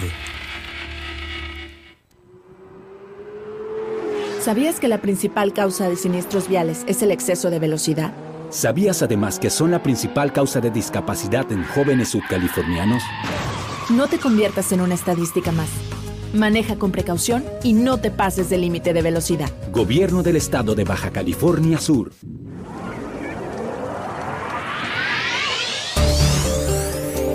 Ir a Balandra en La Paz es como ir a una fiesta de etiqueta porque no es una playa, es un área natural protegida. Para esta Semana Santa 2022, en Playa Balandra se controlará el acceso y estará organizado en tres bloques de 400 personas por cada uno. El primero será de 8 a 11 de la mañana. El segundo de 12 del mediodía a 3 de la tarde. Y para el tercero de 4 de la tarde a 7 de la noche. Ya dentro de Balandra tendrás que mantener limpios los manglares. Queda prohibido subirse al hongo y a las dunas. Regresa a casa con toda tu basura. Usa los baños secos con responsabilidad. No te lleves parte del ecosistema contigo. Pasea a tu mascota con correa. Utiliza los senderos autorizados. El uso de drones necesita autorización por parte de CONAP y sigue las indicaciones de las autoridades. Porque en Super Estéreo Milet queremos una mejor ciudad. Cambiemos, cuidemos y mejoremos la paz. Esta es una campaña propia de Grupo Milet en beneficio de Baja California Sur.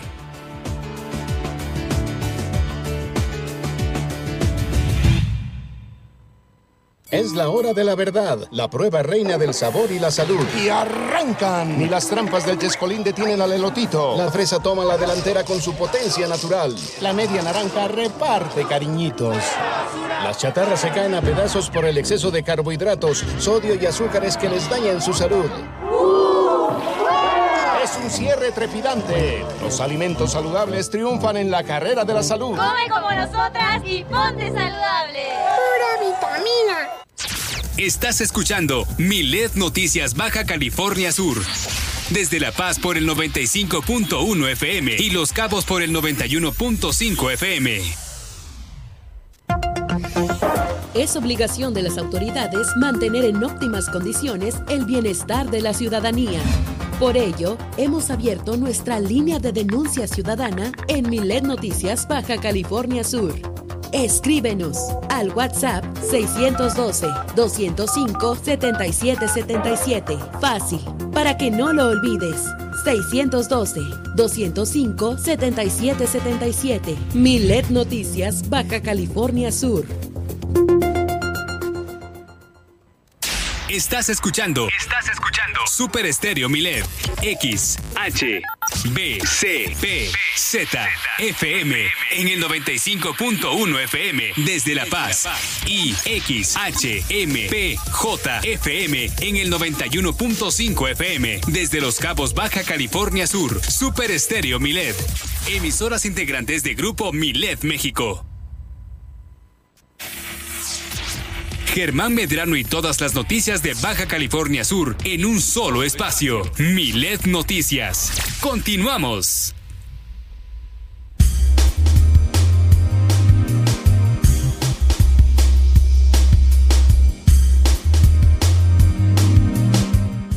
Inicio de semana y con información que se ha generado en los diarios de circulación que la aguantan al lunes para tronarla el lunes y justamente esas portadas, esas ocho columnas, las tiene a continuación Nadia Ojeda.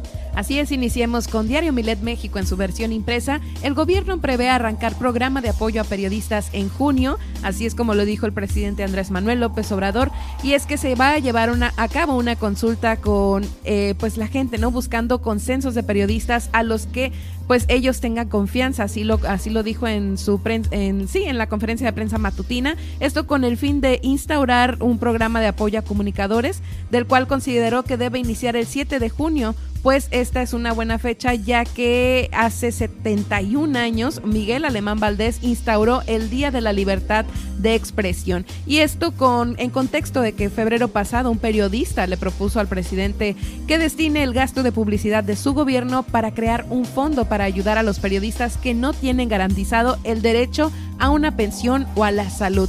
Ante esto, pues el presidente vio bien la propuesta y dijo que pensaba desarrollar justamente un programa de apoyo similar.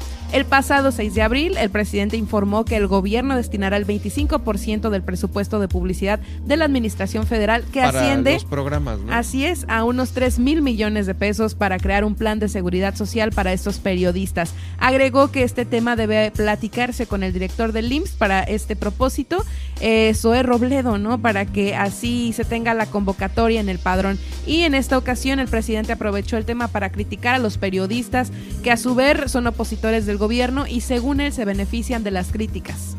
Sí, el tema a veces de la ayuda a los periodistas que pues bueno, se escriben a veces en medios en los cuales pues, no les dan ninguna garantía. Pues eh, es difícil llevarlo de esta manera. De hecho, eh, pues en muchas de las ocasiones aquí localmente periodistas la han sufrido y la han pasado mal en el tema eh, de la salud. Por cierto, por cierto, y sobre este mismo tema, quiero dar a conocer sobre la sensible muerte de don Carlos Moirón Benton, quien es eh, periodista de aquí de la localidad de La Paz, intelectual de izquierda y luchador social, eh, pues lamentablemente eh, pues ya está descansando en paz, así es que nuestro más sentido pésame para él, bueno, pues para la familia de él y todas sus amistades, que en paz descanse, pues bueno, desde aquí, desde Super Estéreo Milet, otro de los periodistas que eh, pues escribieron la historia de Baja California Sur. Próximamente estará su nombre seguramente ahí en este, el monumento a los periodistas que se encuentra aquí sobre la calle, eh, sobre el bulevar eh, Padre Quino. Pues bueno, descanse en paz. Muy bien, pues eh, pronta resignación para su familia. Encuentra esta y más información en milet.com, donde además podrás consultar la versión en PDF de nuestro diario impreso. Grupo Milet también llega a través de sus 28 frecuencias radiofónicas a 17 estados de la República Mexicana y en Estados Unidos a Las Vegas, Oklahoma y San Antonio, Texas. Vamos ahora con el Universal y es que una gran noticia. Mexicanas obtienen plata y bronce en la Olimpiada Matemática Europea 2022. Así lo informó la Embajada de México en Hungría que bueno, pues esto fue en el más reciente edición del ECMO, por sus siglas en inglés, Olimpiada Europea Femenil de Matemáticas 2022, realizada en Eger, una ciudad de Hungría. pues en esto salió victoriosa Victoria Cantú y Andrea Escalona con la medalla de bronce, mientras que Ana Llanes y Cintia López se llevaron la medalla de plata. Se trata de la onceava edición de esta competencia internacional que consiste en la aplicación de un examen de dos días pero las actividades en torno al torneo comenzaron el pasado 6 de abril y finalizarán mañana, martes 12 de abril. Desde su creación en, 2012, las, eh, la Olimpiada Europea convoca la participación de equipos conformados por cuatro concursantes preuniversitarias con el objetivo de abrir más espacios para la participación de mujeres internacionalmente, así como alentarlas a dedicarse a esta rama de las ciencias. Nuestro país ha participado desde el 2014, el año en que se acercó más al primer puesto nuestro país fue en 2018, cuando el torneo se llevó a cabo en Italia al alcanzar el séptimo lugar. Ahora vamos con Milenio y es que suspenden cinco establecimientos en Guanajuato por venta de pescado con cólera. De acuerdo con la Secretaría de Salud del Estado de Guanajuato, pues se llevó a cabo esta suspensión eh, como parte del operativo Cuaresma 2022 y las autoridades realizaron 1.051 visitas de verificación con condiciones sanitarias en las cuales se registró un 91% de buenas prácticas de higiene y sanidad. No obstante, pues luego de obtener y analizar 392 muestras de productos de agua y hielo, se dio a conocer que 23 de ellas resultaron fuera de especificación. Dentro de las mismas eh, se detectaron organismos coliformes fecales, los cuales son ah. indicadores de malas prácticas de higiene. También se reportó la realización de cinco suspensiones eh, de trabajo o servicios temporales, esto debido a la comercialización de mojarra que contenía bacterias de cólera en establecimientos localizados en el municipio de León, Celaya, Salamanca, Yuriria y Cuéramo. Pues también eh, se registró pulpa de ostión crudo y ostión desechado con bacterias de cólera en dos establecimientos de León y Celaya. Y bueno, pues ante esto el secretario de Salud del Estado, Daniel Díaz Martínez, pues aclaró que eh, si bien la Dirección General de Protección contra Riesgos Sanitarios tiene la facultad para aplicar estas medidas de seguridad, pues también tiene la, la, facultad de aprobar que pues comercios están bajo la raya, ¿no? Y que quienes tienen justamente estas medidas sanitarias. Eh, posteriormente, pues luego corroborar que los productos y servicios no representan un riesgo para la salud y que emplean buenas prácticas de higiene, pues se levanta la medida de seguridad, ¿no? Eh, esperemos también aquí se está informando, ¿no? Si nuestras pescaderías cumplen con... Sí, fíjate que eso es muy importante porque eh, es en Celaya, en Guanajuato, este tema, ¿no? Sí, es en Guanajuato. No, hombre, pues León y Celaya. El manejo del marisco tiene que ser con muchísimos cuidados. Sí. Este, sí, aquí a veces, eh, digo, puede haber algún resbalón. Imagínate allá en el centro donde lo tienen que transportar desde, Ese es el punto. desde un litoral Exacto. al centro del país. ¿Cómo lo transportan? ¿Cómo está el clima? ¿Le pusieron suficiente hielo? ¿Está bien sellado o va congelado? No sabemos. Es delicado, es, deli- delicado el manejo. delicado, sí, sí, sí. Y por último, eh, como les comentaba, la Organización Mundial de la Salud analiza dos nuevas subvariantes de COVID de Omicron. Eh, hoy lo informaron, ¿no? Que pues eh, sabemos que Omicron es la última variante más contagiosa que se ha registrado y por ello pues surgen después de esta variante la BA.4 y la BA.5 sobre las cuales ya se está haciendo un seguimiento. Eh, según se indicó pues comenzaron a seguirlo debido a sus mutaciones adicionales que necesitan ser estudiadas más a fondo para entender su impacto en el potencial de escape inmunológico. Sabemos que los virus pues mutan todo el tiempo, pero solo algunas mutaciones afectan a su capacidad de propagación o de evadir la inmunidad previa de la vacunación o la infección. Ante ello pues se registró que eh, se han eh, visto o se han pues ya registrado, válgame la redundancia, que la versión BA BA.4 ya se presentó en Sudáfrica, en Dinamarca, en Botswana, Escocia e Inglaterra entre el 10 de enero y el 30 de marzo. Todos los casos de BA.5 se produjeron en Sudáfrica hasta la semana pasada, pero el lunes el Ministerio de, Sanidad de Botswana dijo que identificó cuatro casos de BA.4 y BA.5, todos ellos en personas de entre 30 y 50 años que estaban totalmente vacunadas y experimentaban síntomas leves. Punto 4 y punto 5. B, ajá, de anterior a la BA.1, Y punto 2, 3, 4 y 5. Aquí todavía según no llega la 2, ahorita vamos a dar la nota justamente en una información que tenemos aquí de COVID, pero eh, ese es el punto, Nadia.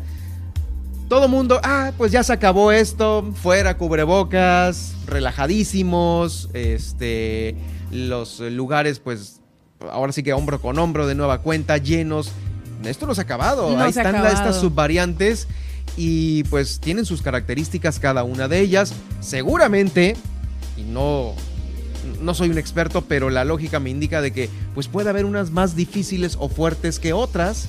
Y aún así yo creo que no debemos de tomar esto a la ligera, ni tampoco bajar las medidas de seguridad. Por lo menos el cubreboca, ese sí ya es de cajón en todos lados. Y es una recomendación que sigue vigente. O sea, a pesar de que hemos visto que en algunos estados de nuestra república ya no es obligatorio en exteriores, la OMS sigue eh, pues recomendando su sí. uso porque evita la propagación y nos protege a nosotros. ¿no? Definitivo, definitivo, completamente de acuerdo. Y bueno, pues con esto finalizamos el recorrido de las portadas del día de hoy.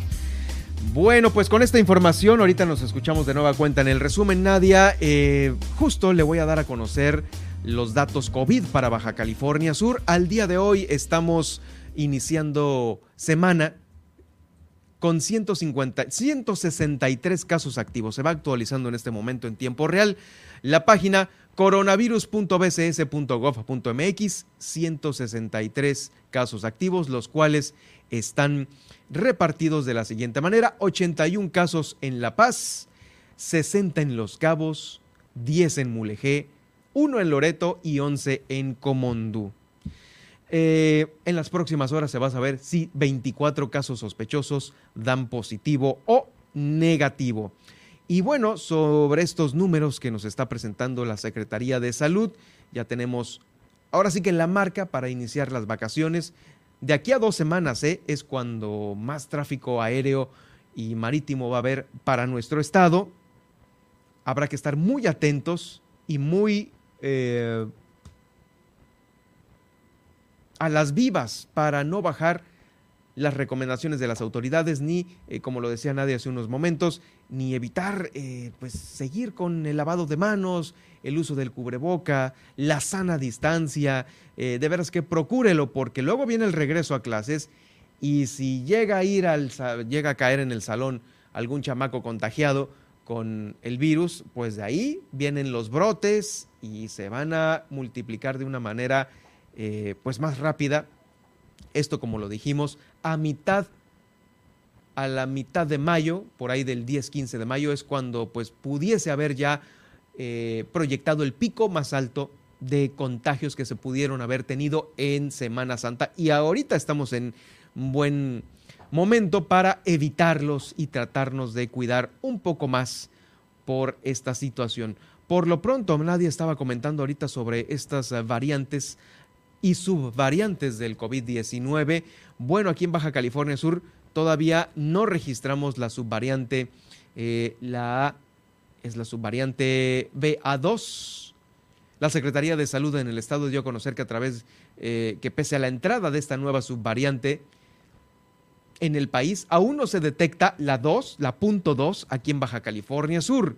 Pero las autoridades se mantienen alerta ante esta eh, cepa del virus. Ya no es la más reciente, como dice aquí, porque ahorita, pues sí nos da a conocer Nadia que está la, era la punto 5 y qué?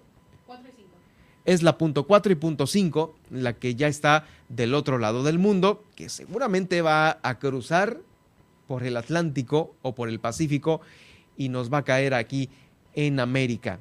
Bueno, la secretaria de Salud, Sacil Flores Aldape, dijo que existe esta subvariante BA2, es una subvariante de Omicron, es aún más contagiosa que la regular Omicron y en este momento no existe en Baja California Sur, aunque ya está circulando la punto 2 en el país. La institución se va a mantener muy en alerta en torno a estas y a las que sigan surgiendo porque son cada vez contagiosas, más contagiosas. Eh, le comento que ahorita no se han establecido cercos sanitarios, pero sí se están mandando a los laboratorios del centro del país pues todas las pocas muestras que se están generando en nuestro estado para ver si ha llegado ya a Baja California Sur alguna de estas. La posibilidad de que llegue a nuestro estado es real, así lo dijo Sacil Flores Aldape, la secretaria de Salud. Va a ocurrir en algún momento, ¿eh? No se puede detener la movilidad de la población. Seguimos viajando, seguimos haciendo vuelos transatlánticos de un continente a otro. Ya están reactivadas las rutas también de cruceros, eh, barcos. Vamos, aquí tenemos en Los Cabos y en La Paz algunos eh, yates y buques rusos por el tema de Rusia-Ucrania. Eh, pues no sabemos qué puedan traer a bordo. Por eso hay que estar muy, muy, muy atentos. La Secretaría de Salud aseguró que el organismo se dará la tarea de monitorear, bueno, la Secretaría de Salud se dará a la tarea de monitorear cualquier cambio en el índice de contagios para prevenir o combatir cualquier situación. Eh, la Secretaría no ha bajado la, la guardia, ¿eh?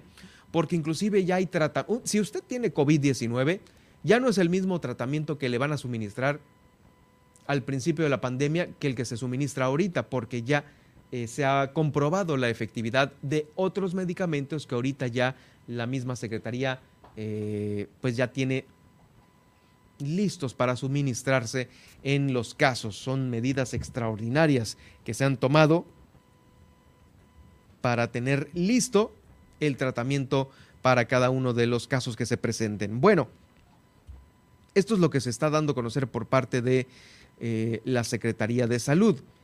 En Los Cabos, se acuerda que la semana pasada eh, le dije que había dos escuelas que, en donde se habían detectado estos brotes. Bueno, pues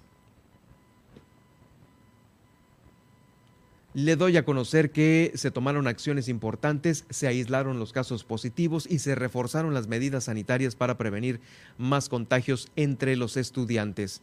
Para contrarrestar el, brote de COVID allá en las escuelas de Los Cabos, elementos del sector salud le hicieron pruebas de detección a 67 alumnos de la escuela secundaria Antonio Mijares, dando como resultado 24 casos positivos. De 67 pruebas, 24 dieron positivo allá en Los Cabos. También se efectuaron otras 17 pruebas en el Tecnológico de Estudios Superiores de Los Cabos, dando un total de cuatro estudiantes positivos. Son las dos escuelas que le informaba yo la semana pasada que habían tenido este brote. Bueno, pues eh, al respecto, el personal de la Dirección Municipal de Salud hizo hincapié en que estos brotes son consecuencia de que no se hayan respetado las medidas sanitarias eh, que le hemos platicado aquí, el gel, el cubreboca, todo esto. Y por ello, ahora a propósito de las vacaciones, todavía se está invitando, se continúa invitando a la, ciudadanía en general para mantener estas medidas. La dependencia está de puertas abiertas a la población que así lo requiera para solicitar pues diferentes servicios, ¿eh? ya sea detectar el COVID en alguna persona con síntomas de gripe y pueden acudir a cualquier dirección municipal de salud de Los Cabos, las cuales están ubicadas en la colonia centro de ahí de San José del Cabo, la calle Vicente Guerrero y Margarita Maza de Juárez, eh, para que vayan y tengan a la mano la dirección de estos centros de salud en donde les van a aplicar estas, uh, pues estas pruebas. Por cierto, también dentro de la información médica que le tengo este día para usted, ¿se acuerda de este proyecto que se anunció desde el 2018, eh? Para construir una clínica del Seguro Social en La Fuente, aquí en la capital del estado. Bueno, pues eh, palabras del gobernador del estado, Víctor Castro Cosío, esta lleva un avance del 37%. Y lo dijo así. La semana pasada hizo esta declaración. Yo creo que este año terminan, nada más que se retrasó por los recursos que se administran después de marzo y en el cierre de año. Pero le va a ayudar mucho a la colonia La Fuente porque ya se va a desahogar muchas de las clínicas que se tienen aquí en, la ciudad de La Paz. En el primer cuadro, pues, se van a desahogar estas clínicas para dar paso a el inicio de operaciones de la clínica que va a estar allá en, en Camino Real. Tiene un 37% de avance. El año pasado arrancamos con la construcción de esta clínica. Es una inversión de 117 millones de pesos. Ya vamos en un 14.5% de avance.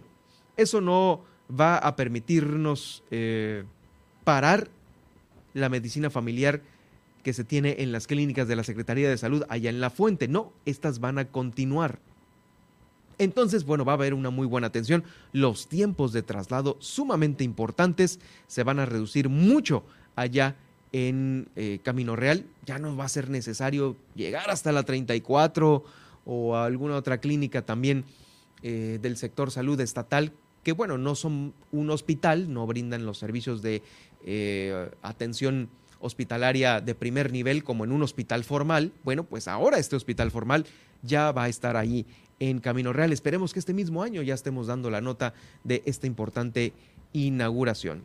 En más información del gobierno del estado, fíjese que ya casi para cerrar el informativo del día de hoy, el gobierno del estado realizó una revisión en los avances en materia de transparencia porque sostuvo una reunión de su gabinete legal con la titular del Instituto de Transparencia, Acceso a la Información Pública y Protección de Datos Personales, el ITAE, informando que eh, durante el periodo de enero a marzo, en estos primeros tres meses del 2022, los sujetos obligados del Poder Ejecutivo del Estado recibieron un total de 1.026 solicitudes de acceso a la información. En estos primeros tres meses los cuales se han atendido en tiempo y forma. 848 cuentan ya con una respuesta definitiva y 178 solicitudes de información están en proceso de respuesta. Se dio a conocer que eh, en este periodo, bueno, más bien durante todo el 2021, se recibieron un total de 3.109 solicitudes, de las cuales no se atendieron 198. Pero mire lo que son las cosas, ¿no? En 12 meses se recibieron 3.109 solicitudes y en lo que va de enero a marzo van 1.026, ¿eh?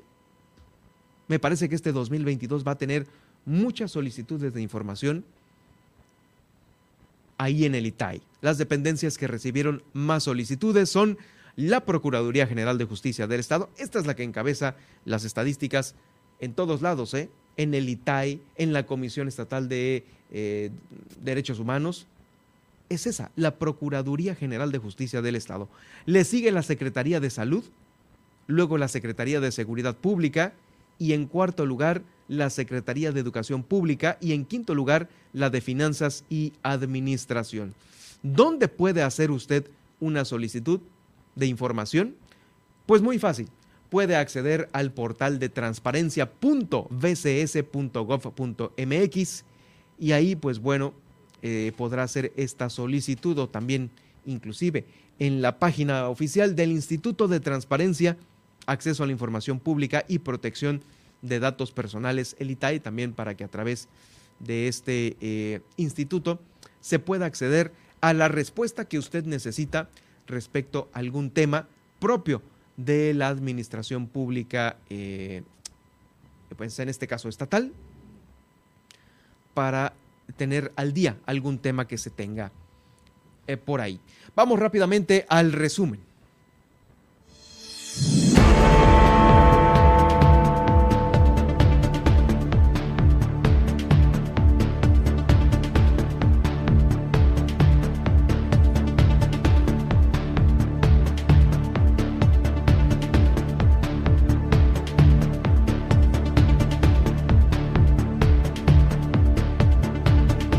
Está exhortando la Secretaría de Seguridad Pública Estatal a todos los vacacionistas a, para atender las indicaciones y así evitar accidentes en esta Semana Santa. 153 mil estudiantes de todos los niveles de enseñanza ya están de vacaciones. Mientras tanto, el gobierno de Baja California Sur va a mantener guardias de atención a los ciudadanos durante este periodo vacacional. El Instituto Nacional Electoral, el INE, informó que de los 559.200 95 ciudadanos inscritos en el listado nominal, únicamente votó el 14% aquí en Baja California Sur, que corresponde a 80.270 sudcalifornianos. También el obispo de La Paz, Miguel Ángel Albadías, dijo que no era necesario acudir a ratificar el mandato, eh, ya que fue elegido por seis años para todos aquellos que fueron y lo ratificaron, no era necesario.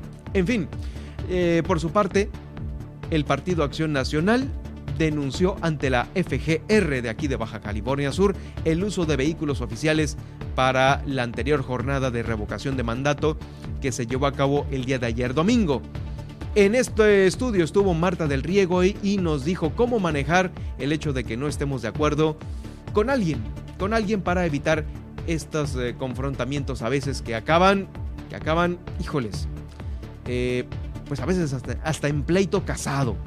También en Los Cabos, desde el viernes se les adelantó la quincena a los trabajadores de allá. El lunes, a partir del día de hoy, iniciaron su periodo vacacional de Semana Santa. También se verifica que vendedores ambulantes cuenten con la documentación en regla, que no haya menores eh, de edad trabajando allá en el ambulantaje y también que vayan uniformaditos a todas las playas.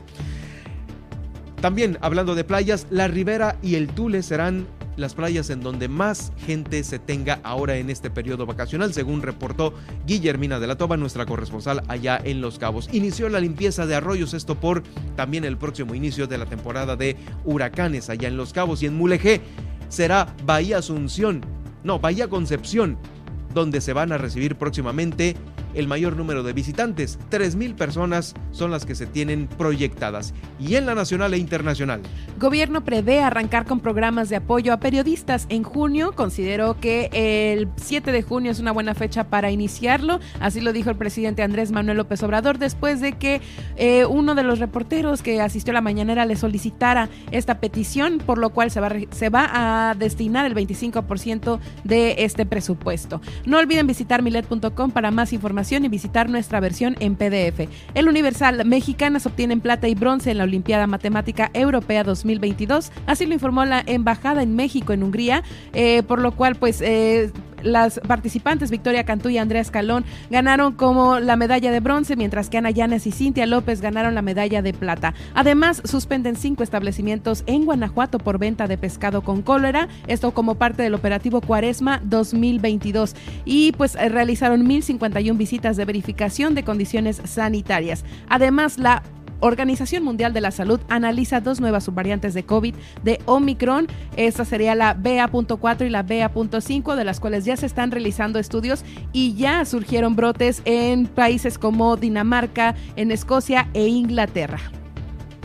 Muchas gracias Nadia, mañana nos estamos saludando con el gusto de siempre. Mientras tanto, eh, ¿dónde te leemos y dónde te escribimos? Pueden encontrarme en Facebook como Nadia Ojeda Locutora y en Twitter como arroba guion bajo Nadia Ove. Y pues mañana en punto de las 11 de la mañana con mucha música y muchas notas de entretenimiento. Gracias, yo soy Germán Medrano y me puedes seguir en arroba Germán Medrano en Twitter y en Facebook en Germán Medrano Nacionales, donde estamos haciendo este Facebook Live y donde va a quedar también el podcast del día de hoy, al igual que en las plataformas que usted ya conoce, de Spotify, de iHeartRadio, de TuneIn, de Seno FM y de Alexa. Alexa sintoniza las noticias con Germán Medrano y ahí estaré para todos ustedes en el momento que necesiten estar bien informados con la emisión de el día de hoy. Recuerde mañana nuestro morning show a las 10 de la mañana con Luis Roberto Alboy y con Juan Pablo Torres Don Limón. Con El Gallito Inglés le tienen a usted las canciones que no sabían que querían escuchar. Soy Germán Medrano con todas las noticias todo el tiempo.